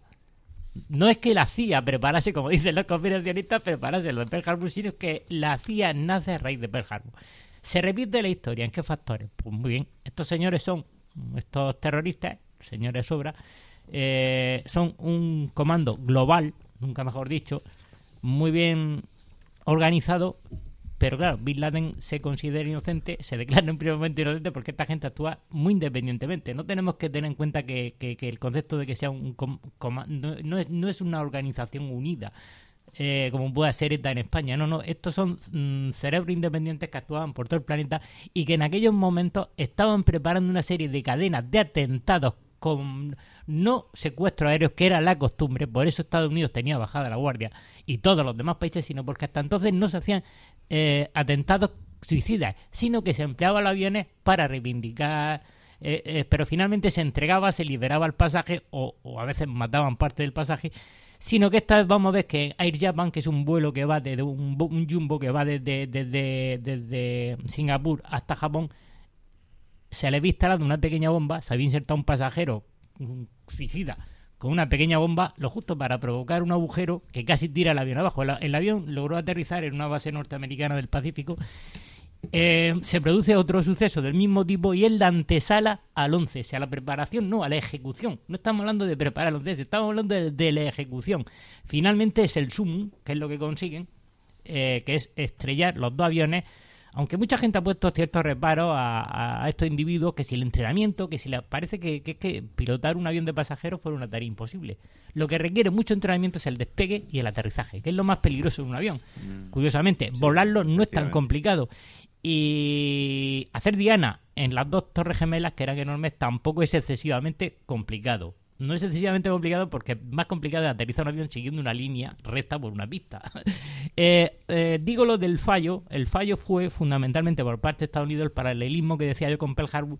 Es que se repite el fallo en los servicios de inteligencia, en la coordinación. Por cierto, no había coordinación entre, entre el FBI y la CIA. No había intercambio de información. Esto es sorprendente. Hay una cadena de fallos que conllevan, esto es como los accidentes aéreos, nunca hay una sola causa, es una cadena de causas la que llevan a la que finalmente una desgracia tenga éxito. Y en este caso es una la, esa cadena de acontecimientos pues son los continuos fallos en el, en el sistema de seguridad norteamericana. Sistema de seguridad que no no es que falle, tiene sus... No estaba preparado para Exactamente, este no estaba evento. preparado. Pero hay que, yo quiero reseñar una cosa importante, muy importante, y es cuando Bin Laden, lo que dice Fernando, cuando Bin Laden no eh, reivindica la autoría, es porque ni siquiera era tan sumamente secreto la acción que no que trasciende todos los niveles de la, de, de la seguridad. Era por eso, la, la, necesidad de que eso fuera secreto era pas, impresionante. Quiero decirte. No es como eh, los Bataclan, por desgracia que hubo después, donde ya se sabía que iba a haber un atentado, ya estaban las fuerzas de seguridad del Estado, nadie se esperaba que los, los terroristas cruzaran desde en un coche sencillamente desde Bélgica, porque a las nueve de la noche en Bélgica, como sabéis, la policía deja de actuar porque los buenos parece ser que se van a la cama. O sea, una cosa ridícula de los servicios secretos eh, belgas. Pero, eh, al hilo de lo, lo que quiero decir, eh, el, lo que hablo es de lo sumamente secreto. ¿Cómo es posible que estos señores, que supuestamente habrían creado la alarma, uno, crucen las barreras de hacer eh, las, eh, las pruebas de, de, vuelo? O sea, entren en, como pilotos. Que ya me, ya, yo ya con eso alucino, porque estos señores tendrían una historia y ahí están los servicios secretos. Mm. Ahí, ahí sí que fallan los servicios secretos. Y el secreto, claro, toda esa cadena de custodia de, eh, esto. Bueno, luego el secretismo de la operación quién sabía de la operación, cómo se logran meter en un avión, cómo logran zafarse de la puerta, lo que has dicho Paco, el despegue y el aterrizaje son las partes más complicadas de un avión o difíciles de gestionar de un avión, de un vuelo, perdón. No, pero entrar a la cabina también... Claro, es a eso voy. Lo que pasa es, es que, que, hasta entonces volaban, entonces no había eh, volaban con la puerta abierta, no, muchos vuelos. No, no, no. no, no la puerta se lleva cerrada ya más años que el Kiko. Sí, sí, eso, sí, sí, eso desde, el, desde septiembre negro eh, la puerta ya dejaron de estar abierta. Eso así de claro. Pero. Sí, a ver, lo de la seguridad. Yo, sobre esto del 11S, voy a intentar llevaros a, a, un sitio de Madrid que quizás conozcáis, habéis pasado por la puerta, ¿no? Que es el Café de Gijón. ¿Vale? Entonces, situaron el Café de Gijón, situaron un día de julio del verano del año 2001, ¿no? y allí hay un agente de los servicios secretos españoles que de repente ve entrar a tres personas en el Café Gijón y reconoce a una de ellas. Reconoce a Mohamed Atta. Llama a sus servicios España, españoles no sí, sí. y sus palabras fueron: Me parece que Estados Unidos lo va a tener jodido. Le quieren hacer la guerra. Esta persona es Miquel Lejarza y es más conocido como el Lobo. Dos meses antes, él habla a los servicios y los servicios especiales se lo comunican a la CIA. Y dicen, aquí hay un árabe, Mohamed Atta. Y esto lo dice el lobo en su memoria, en su memoria que se llama Yo Confieso. Entonces, que fallara la, la, los servicios, yo no sé si fallaron, si no fallaron, pero hay demasiadas pistas hoy en día. Es que no hay comunicación. Es que en muchos casos, y no voy a dar esta noche para no extendernos, no sacarnos el tema, hay muchos casos donde no ha habido comunicación entre distintos países sobre un mismo terrorista. Que resulta increíble, ni dentro de España, entre comunidades autónomas, hay comunicación para entregar un prisionero peligroso, porque los ordenadores no pueden comunicarse entre ellos. Hay situaciones tan absurdas que conllevan a estas cosas. Uy. Vamos a ver, yo, eh, con respecto a lo que ha dicho Fernando, eh, es verdad que todos pensamos y todos sabemos dónde estábamos ese día, los que teníamos uso de razón, y yo creo que es porque, no ya solamente por el impacto, sino porque es que lo vimos por televisión. Lo vimos por televisión y eso, pues es muy, la imagen es muy potente. Y eso es una cosa que a mí me ha llamado siempre la atención. Eso es la primera, que, que has dicho. Lo de quién lo hizo, pues yo antes de saber quién lo hizo es a quién beneficia. ¿A quién benefició? Más que a quién lo hizo, a quién benefició. Y ahora si quieres hablamos un poco de lo que a quién benefició, porque ahora vienen las teorías un poco, pues eso, de conspiraciones, o no. Em, vamos a ver, em, hay otra cosa que también me interesa mucho con respecto a este tema y es el tema de las consecuencias. O sea, yo hace mucho tiempo hoy que no sé si es así, que a Mao Zedong le preguntaron que qué opinaba de las consecuencias de la Revolución Francesa. En los años 70 le preguntaban a este del siglo pasado. Y Mao Zedong dijo, pues es muy pronto todavía para saber las consecuencias que tiene esto, porque, bueno, pues esto yo creo que es igual. Es decir, no va a ser tanto, creo, como la Revolución Francesa, pero sí que ha habido un cambio en el paradigma de seguridad. O sea, esto antes era un acto terrorista y desde que ocurrió es un acto de guerra para Estados Unidos. Y por eso desencadenan una serie de conflictos internacionales, como por ejemplo Afganistán. Eh, cambia, cambia la teoría. Es que cambia todo. O sea, la política internacional americana previamente se basaba un poco en que la de Clinton era un poco como, bueno, vamos a negociar, vamos a. O sea, todo era diplomático, todo era negociación, etcétera. En cambio, cuando pasa esto, ya no es un acto terrorista, es un acto de guerra, y por lo tanto Estados Unidos empieza a desarrollar lo que se llama la teoría de guerra preventiva. Es decir, antes de que me ataques te ataco. Y eso es peligroso. Em, y luego, em, simplemente por el tema también que ha dicho Paco, habéis dicho alguno también, el tema de la falta de, de información. Es que cuando ocurre esto, por lo que yo he leído, eh, el, el que se ocupa de era el FBI, no era la CIA.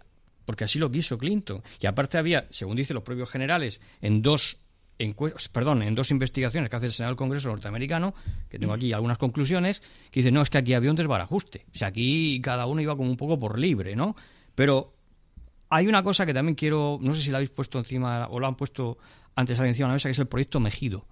El proyecto Mejido, que es de fin, perdón, que es del año 2000, que lo elabora el FBI pensando en una amenaza terrorista doméstica, pero sobre todo de, digamos, de milicias, las famosas milicias eh, o, de, o de algún tipo de secta milenarista, pero no tienen en cuenta, no tienen en cuenta esto. O sea, no, no ni siquiera se lo plantean. ¿eh? Entonces, todas estas cosas que estáis comentando, yo las quiero arrojar encima de la mesa, sobre todo el tema de a quién beneficia.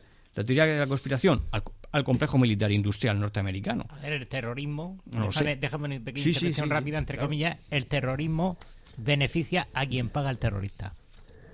Y nada más que tienes que ver cómo durante 20 años, ojalá y hubiéramos tenido la máquina del tiempo para ver ahora lo que está sucediendo en Afganistán y tendríamos el punto de referencia atándolo con aquellas fechas. Los señores de la guerra no son nada más que sus meros contactos. El otro día lo vi en una televisión mexicana, en un noticiero por ahí. Bueno, las vinculaciones del narcotráfico de Sudamérica y los nuevos regímenes que están apareciendo allí, vinculados con los señores de, de la guerra del talibán, que fundamentalmente trabajan con droga.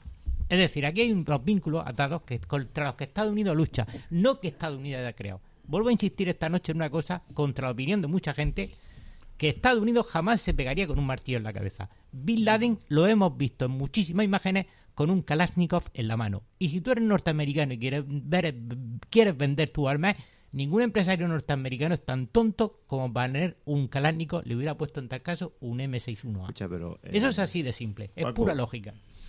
No solamente decirte que Bin Laden eh, es, muy, es muy anterior. Claro. O sea, Bin, Laden eh, fue hecho o, por, no sé si decirte, la CIA en los años 70 en Afganistán, precisamente, Hombre, eh, eh, porque era insurgente eh, y, que, y apoyaron apoyaron a la insurgencia en Afganistán Contra contra, los soviéticos. contra los Contra- soviéticos. contra entonces, la- la entonces, invasión rusa. Eso fue un golpe en, en, sí en mismo. tal eh, caso, pero, se eh, trata de que los, los- los señores de la guerra, los talibán, son unos traidores que traicionan a quien te ha ayudado en la guerra contra, No, contra la Unión no, no. Los Eso está la guerra son señores de la guerra. Claro, no tienen amigos tienen amigos. más que en su frontera. Más directamente, más directamente. A ver, si, si, vamos, al- si vamos a los años 80, hay que coger la figura de un senador que es Charlie Wilson. ¿no? Charlie Wilson es una de las personas que empieza a hablar de lo que está sucediendo de la inva- de la invasión rusa en Afganistán. Y es el que empieza a promover en el Congreso que hay que destinar dinero para luchar contra esa invasión.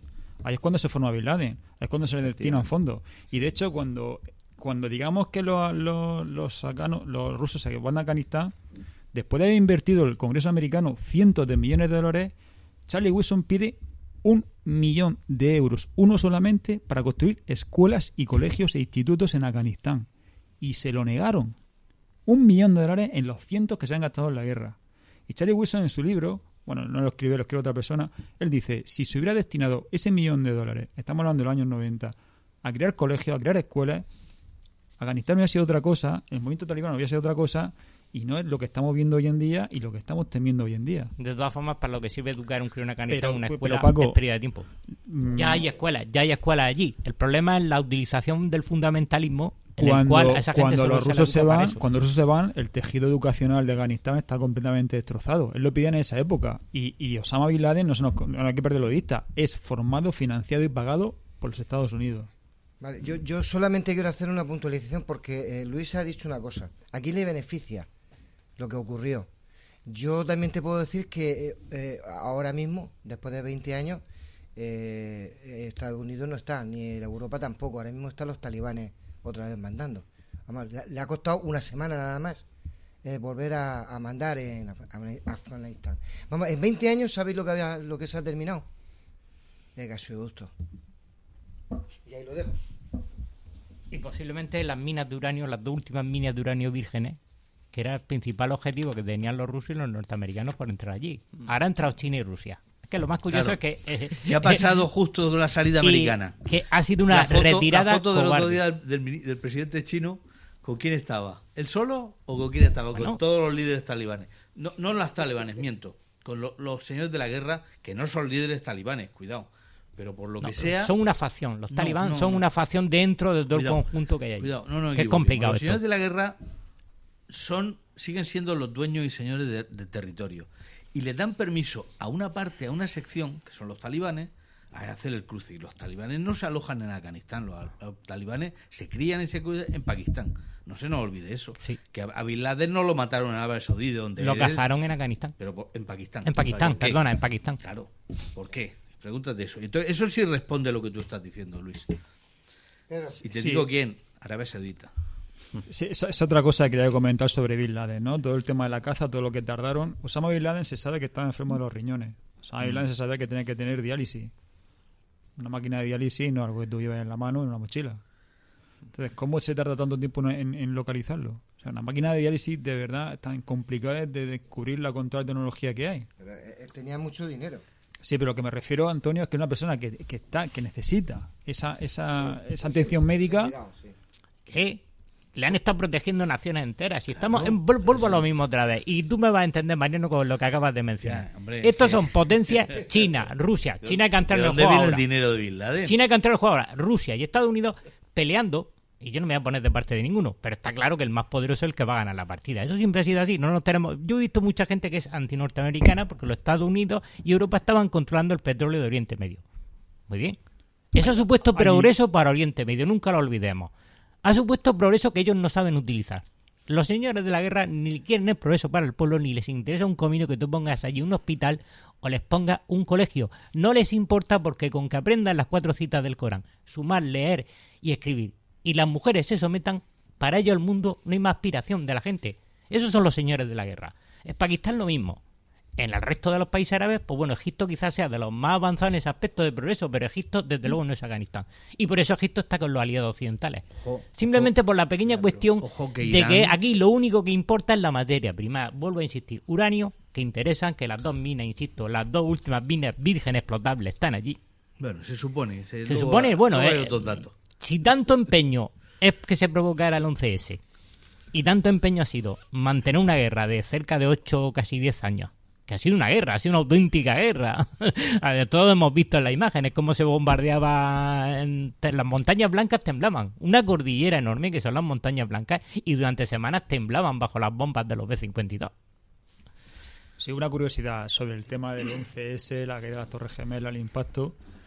Eh, cuando se produce el atentado de las Torres Gemelas, del Pentágono y todo esto, el avión que se desvía a Pensilvania, ese día Estados Unidos decide cerrar todo su espacio aéreo. Bueno, pero eso es lo lógico que se hace en cualquier Mm. sitio así. ¿eh? Pero, ese día, esa noche, voló un avión del JFK. Esa noche salió un avión. Se permitió solo un vuelo. Y en ese avión iba la familia de Osama Bin Laden. Sí, eso. ¿Y eso, eso, eso cómo? ¿Cómo se come? Eso, eso me gustaría a mí saberlo. Como si es cierto que se cerró todo el Habrá que verlo en la suspendieron todos los, sí, sí, todo- sí, sí. todos los vuelos que no aéreos. Pero esa noche solo voló un avión. Y se sabe perfectamente y está documentado que un avión salió del aeropuerto del JFK. Hay, hay otra gran duda que yo tengo, si son edificios que habían todos los días casi 50.000 personas trabajando, ¿por qué hubieron tantos No, tan por- fallecimientos? eh, tampoco. porque el impacto fue muy arriba. El se- como el impacto Claro. del, del- de la tiempo- norte, dio tiempo claro, a- el a impacto de la norte fue muy alto. eh, todo el, el sur, Sí. toda la parte de, de abajo se vació y, hay- y el, el edificio sur directamente que ni se abrió, no llegó a abrirse. De todas formas, 3.000 personas me parece una barbaridad de muertos. A mí, Sí, ¿qué claro, queréis que os claro. diga? Y porque, y porque se desalojaron, efectivamente, empezó en las Sí, plantas sí. superiores y cuando cayó la primera torre también se desalojó. Ya se había se desalojado había bastante. desalojado. Y la segunda torre por los bomberos. Si habéis visto Mm. el documental este que grabaron, estos dos cámaras, que mm, paso a paso, minuto a minuto, se puede ver claramente lo que pasó ahí dentro. Y los estos dos franceses productores, que eran de... eh, no recuerdo ahora mismo el apellido y salieron allí a tiempo con grabaciones excelentes mostrando porque se han oído muchos disparates, perdonadme, pero los llamo disparates, es decir, que si no habían sido aviones, habían sido bombas, es decir, pues ellos filmaron claramente piezas de los aviones, motores, los motores estaban, los restos de los motores estaban en la calle, es decir, hay suficiente evidencia para saber lo que ha pasado y no negar la realidad. Yo no entiendo aquellos conspiracionistas que no hablo de es lógico, hay conspiración, pero yo me refiero a aquellos conspiracionistas que tienden a deformar todo, a, a- a desvirtuar todo y a eliminar lo- los procesos fundamentales de investigación, porque esto es muy complejo. Ninguno no hemos dedicado estos años a evaluar todos los informes técnicos, todas las imágenes de vídeo, el- la- lo que hace el queroseno, el daño que hace un avión con 200 o 300 toneladas de queroseno. Recién despegado Eh, bueno, hay gente que te dice, a mí hay gente en el Facebook que te responde, bueno, es que yo en mi casa he cogido un mechero y el aluminio no arde. Digo, vamos a ver, señores, dejémoslo. Ya no discuto más con esta persona. Es decir, hay que ser pragmático y realista. Y una vez que seamos realistas y entendamos cuál es el juego geoestratégico mundial, que es muy complejo, pues mm, llegaremos a las conclusiones más obvias de lo que pasó allí. Bueno, yo, como estamos hablando también, ha dicho Paco ahora, de todo este tema de qué pasó y todas estas cosas, esto es tan, pero que muy reciente, porque yo tengo aquí una copia de la orden ejecutiva del presidente Joe Biden de la semana pasada, que ha mandado desclasificar definitivamente documentos. Eso sí, con la coletilla de que, bueno, mientras que no suponga un riesgo a la seguridad nacional, con lo cual seguimos igual, o podemos seguir igual.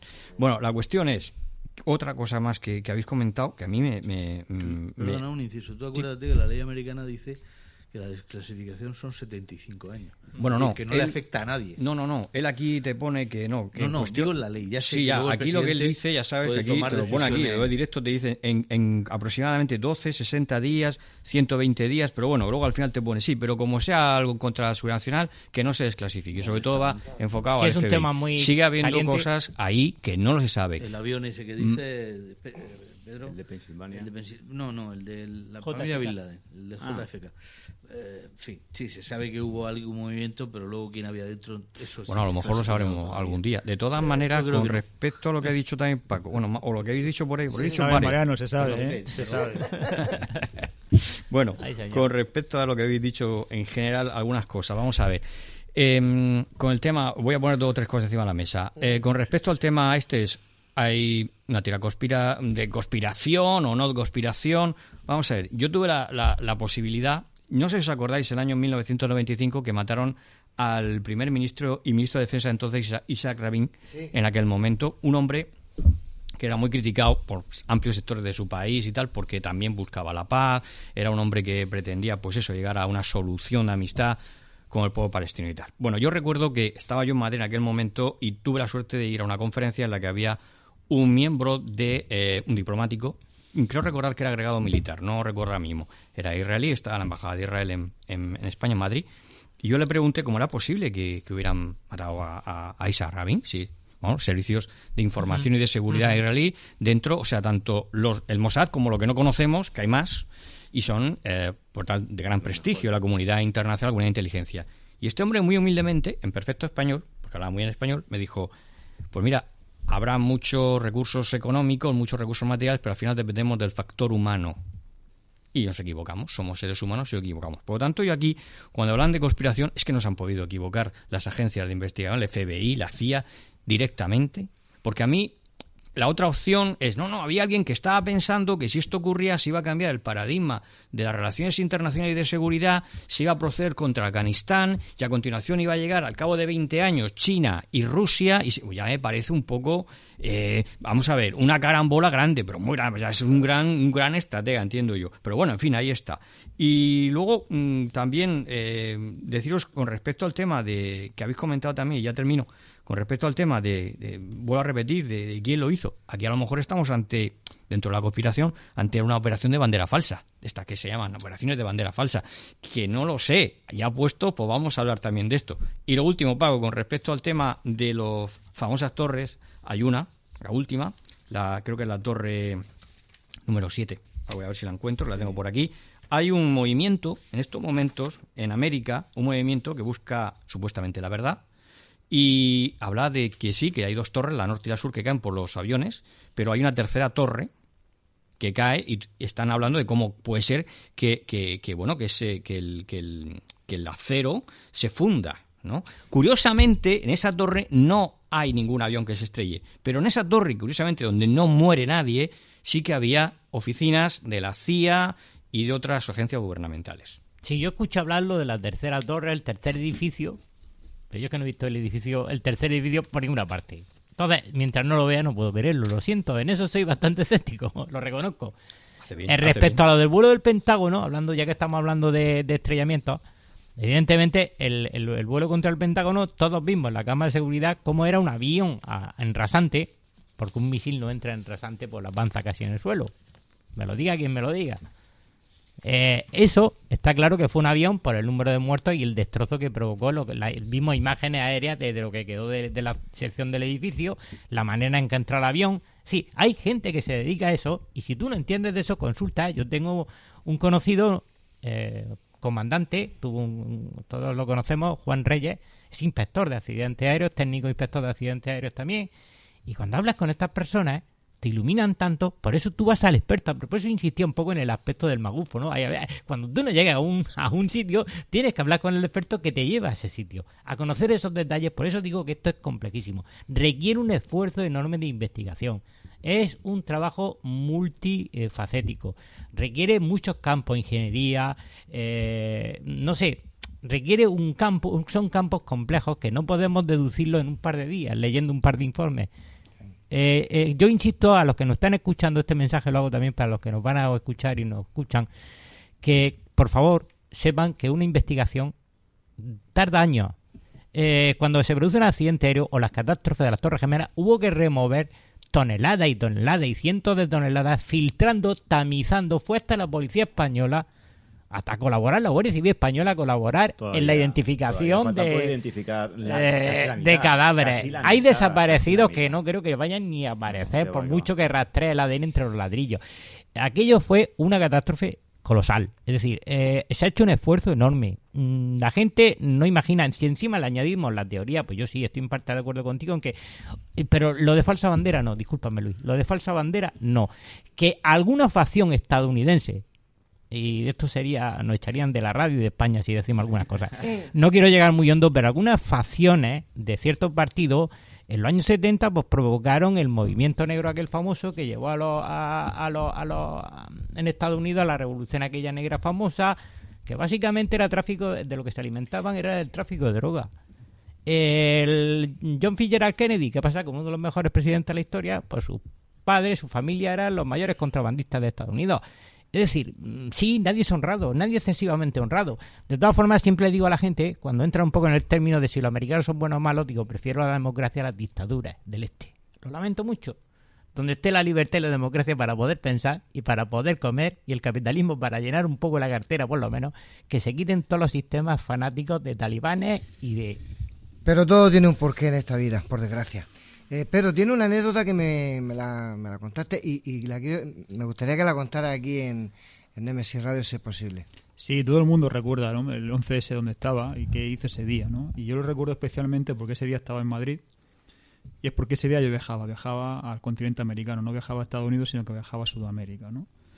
Y me acuerdo que me desperté ese día, me quedé durmiendo, me desperté con las imágenes del impacto del, del, segundo avión en la torre, ¿no? Y, y me recuerdo las imágenes de las palabras de, de Matías Pras cuando dijo la embajada norteamericana y me acuerdo que dije, coño, si soy historiador, voy a la calle y me fui a la embajada norteamericana. Pasé por la israelita, bueno, aquello era un escenario de guerra, o sea, habían tanquetas, gente con, con o sea, la gente, soldado israelita, en la embajada norteamericana, soldado americano, armados hasta los dientes y abajo habían tanquetas y había ejército español y había policía española, ¿no? Me acuerdo que iba por la acera de la embajada y me hizo un policía eh, le, le, pido amablemente que cruce la calle y vaya por la otra acera. Y le dije, ¿qué? Me quedé así muy diciendo, ¿cómo? Me dice, sí, yo te lo pido amablemente. Esas personas de ahí creo que no te lo van a pedir tan amablemente. Y levanté la cabeza y de repente me encontré con varios soldados americanos apuntando. Me dije, ¿pero esto qué es? ¿No? Y, y me acuerdo esa noche llegar a Baraja, de coger el avión, muchísimos vuelos cancelados. Baraja estaba vacía, llena de ejército, llena de policía, llena de perros, o sea, de perros policía. Y, y no hubo, no- yo me acuerdo que no hubieron excesivos controles de seguridad. ¿no? Pero sí era, era un ambiente muy frío, muy triste, ¿no? Todo lo que había dentro era como decir, ¿qué hacemos? El avión que cogí esa noche iba a la mitad vacío, mucha gente no, no voló. No, la psicosis que, claro, Claro, sí, la sí, que se pero- creó a partir de entonces. De hecho, mi familia claro, me dijo, claro. ¿qué vas a hacer? Digo, no, yo me voy, yo tengo Que comprado, me voy, sigo. El miedo se propaga rápidamente. Pero a la vuelta, sí es cierto que a la- cuando cogí el avión de vuelta, un tiempo después, un, varios, un mes después, varios meses después, recuerdo las excesivas medidas de control que había. Eso sí es verdad. A la vuelta era... Sí, sí, sí, ya era...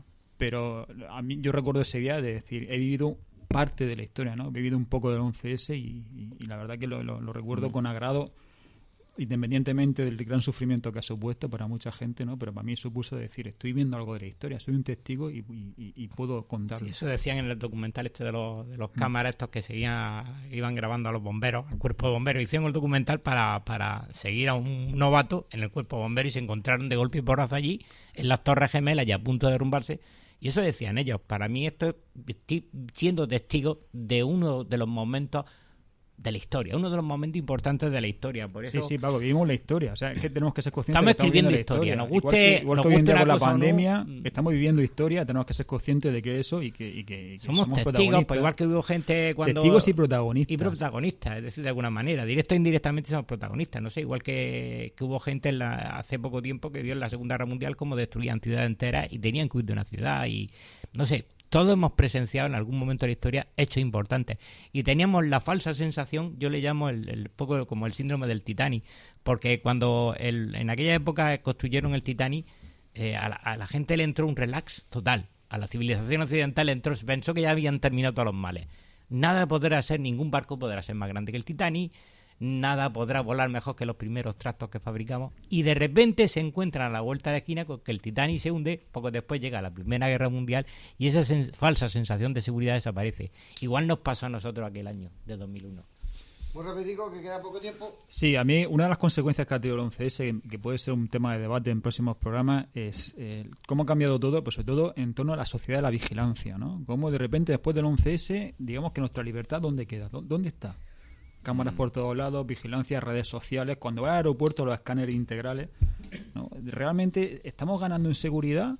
Sí, no, pero ¿dónde está nuestra libertad? ¿Dónde queda? Y eso es un gran tema de debate. ¿Qué está pasando con el ser humano? no? ¿Y qué está pasando con la libertad en cuanto a, no sé, de moverte, de circular libremente?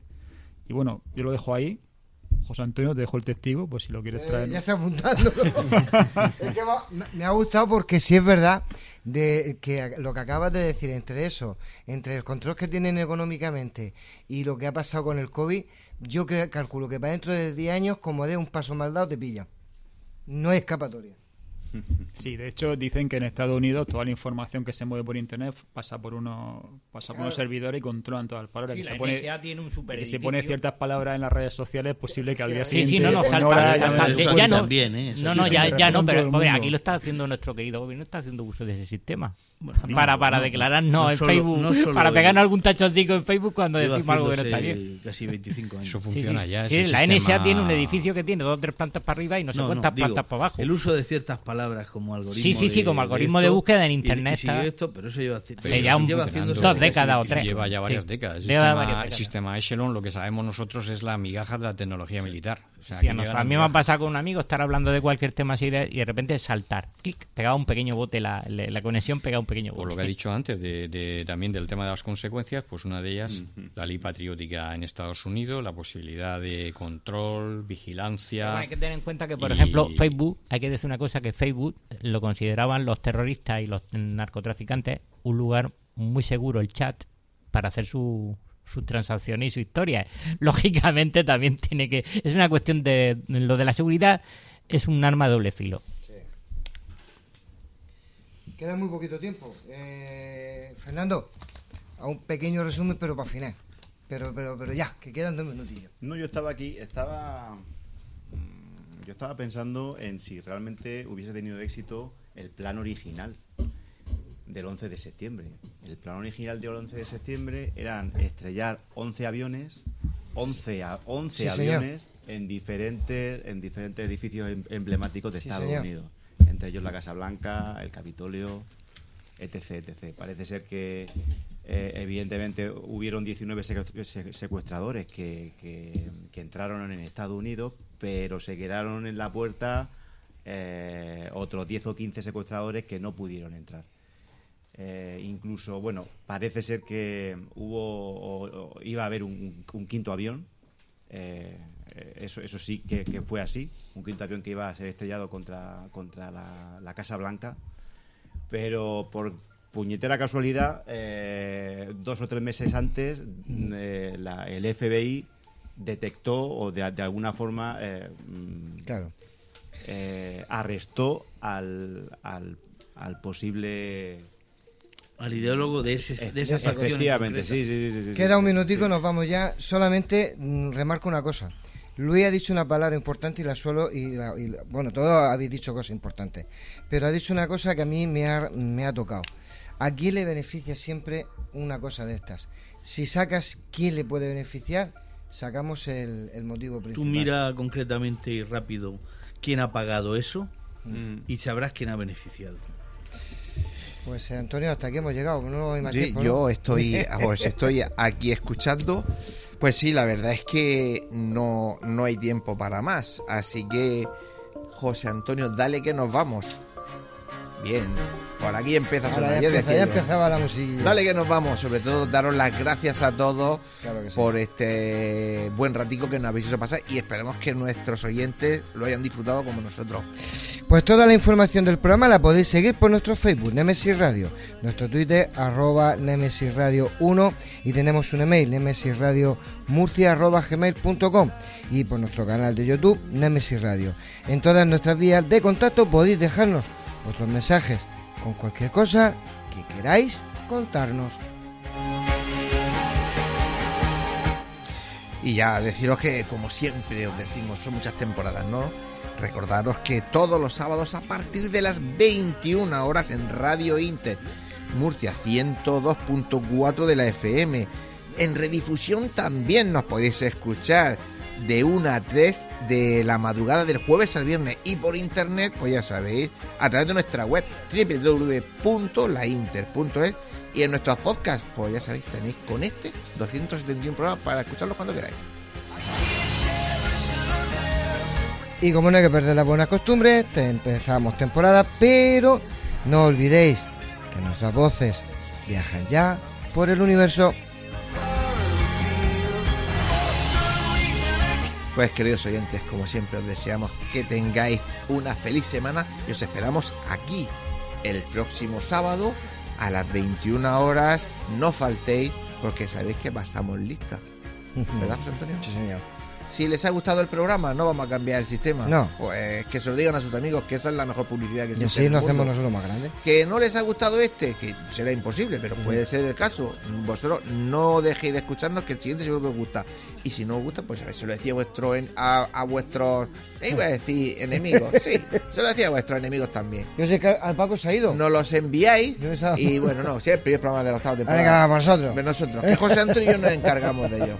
Así que nada, lo dicho, buenas noches. Adiós.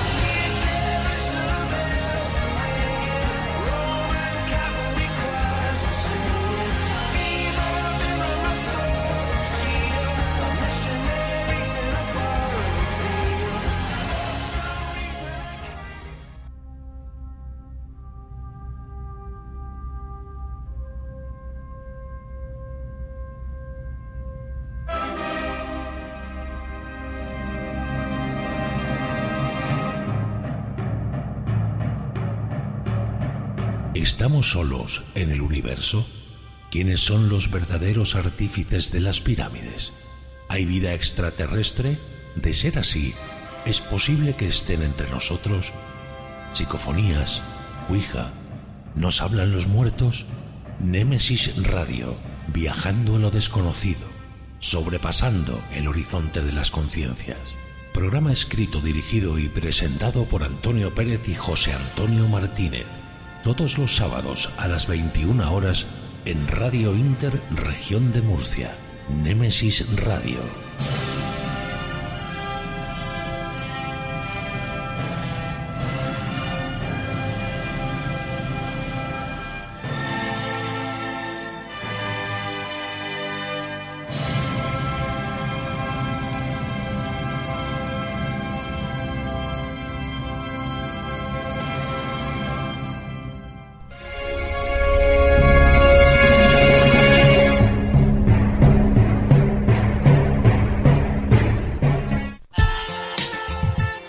Escucha nuestra emisión por internet a través de www.lainter.es o descarga nuestra app o aplicación para móvil a través de Play Store. Búscanos como Radio Inter Murcia. Fotos Orión. Hay momentos importantes en tu vida que no puedes dejar pasar. Inmortaliza tu evento en fotografía y vídeo con Fotos Orión. Porque las cosas especiales solo ocurren una vez Fotos Orión, profesionalidad y confianza. Calle La Gloria, número 32, frente a Antiguo Tornel, La Alberca, Murcia. Teléfono 868 94 30 13. Atraviesa por tu cuenta y riesgo la puerta cerrada que te lleva hacia un mundo oculto. ¿Quieres que investiguemos tu caso?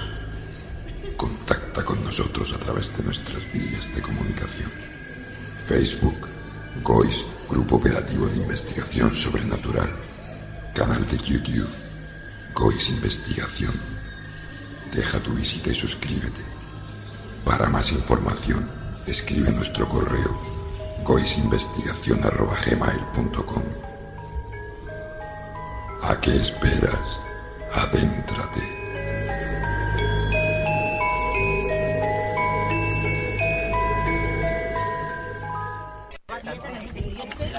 Nemesis Radio. Nemesis Radio. Nemesis Radio. Nemesis Radio. Nemesis Radio. Nemesis Radio. Nemesis Radio. Nemesis Radio. Radio Inter. Actualidad, debates, entretenimiento, cultura, salud, deportes. La información que querías en la radio que esperabas.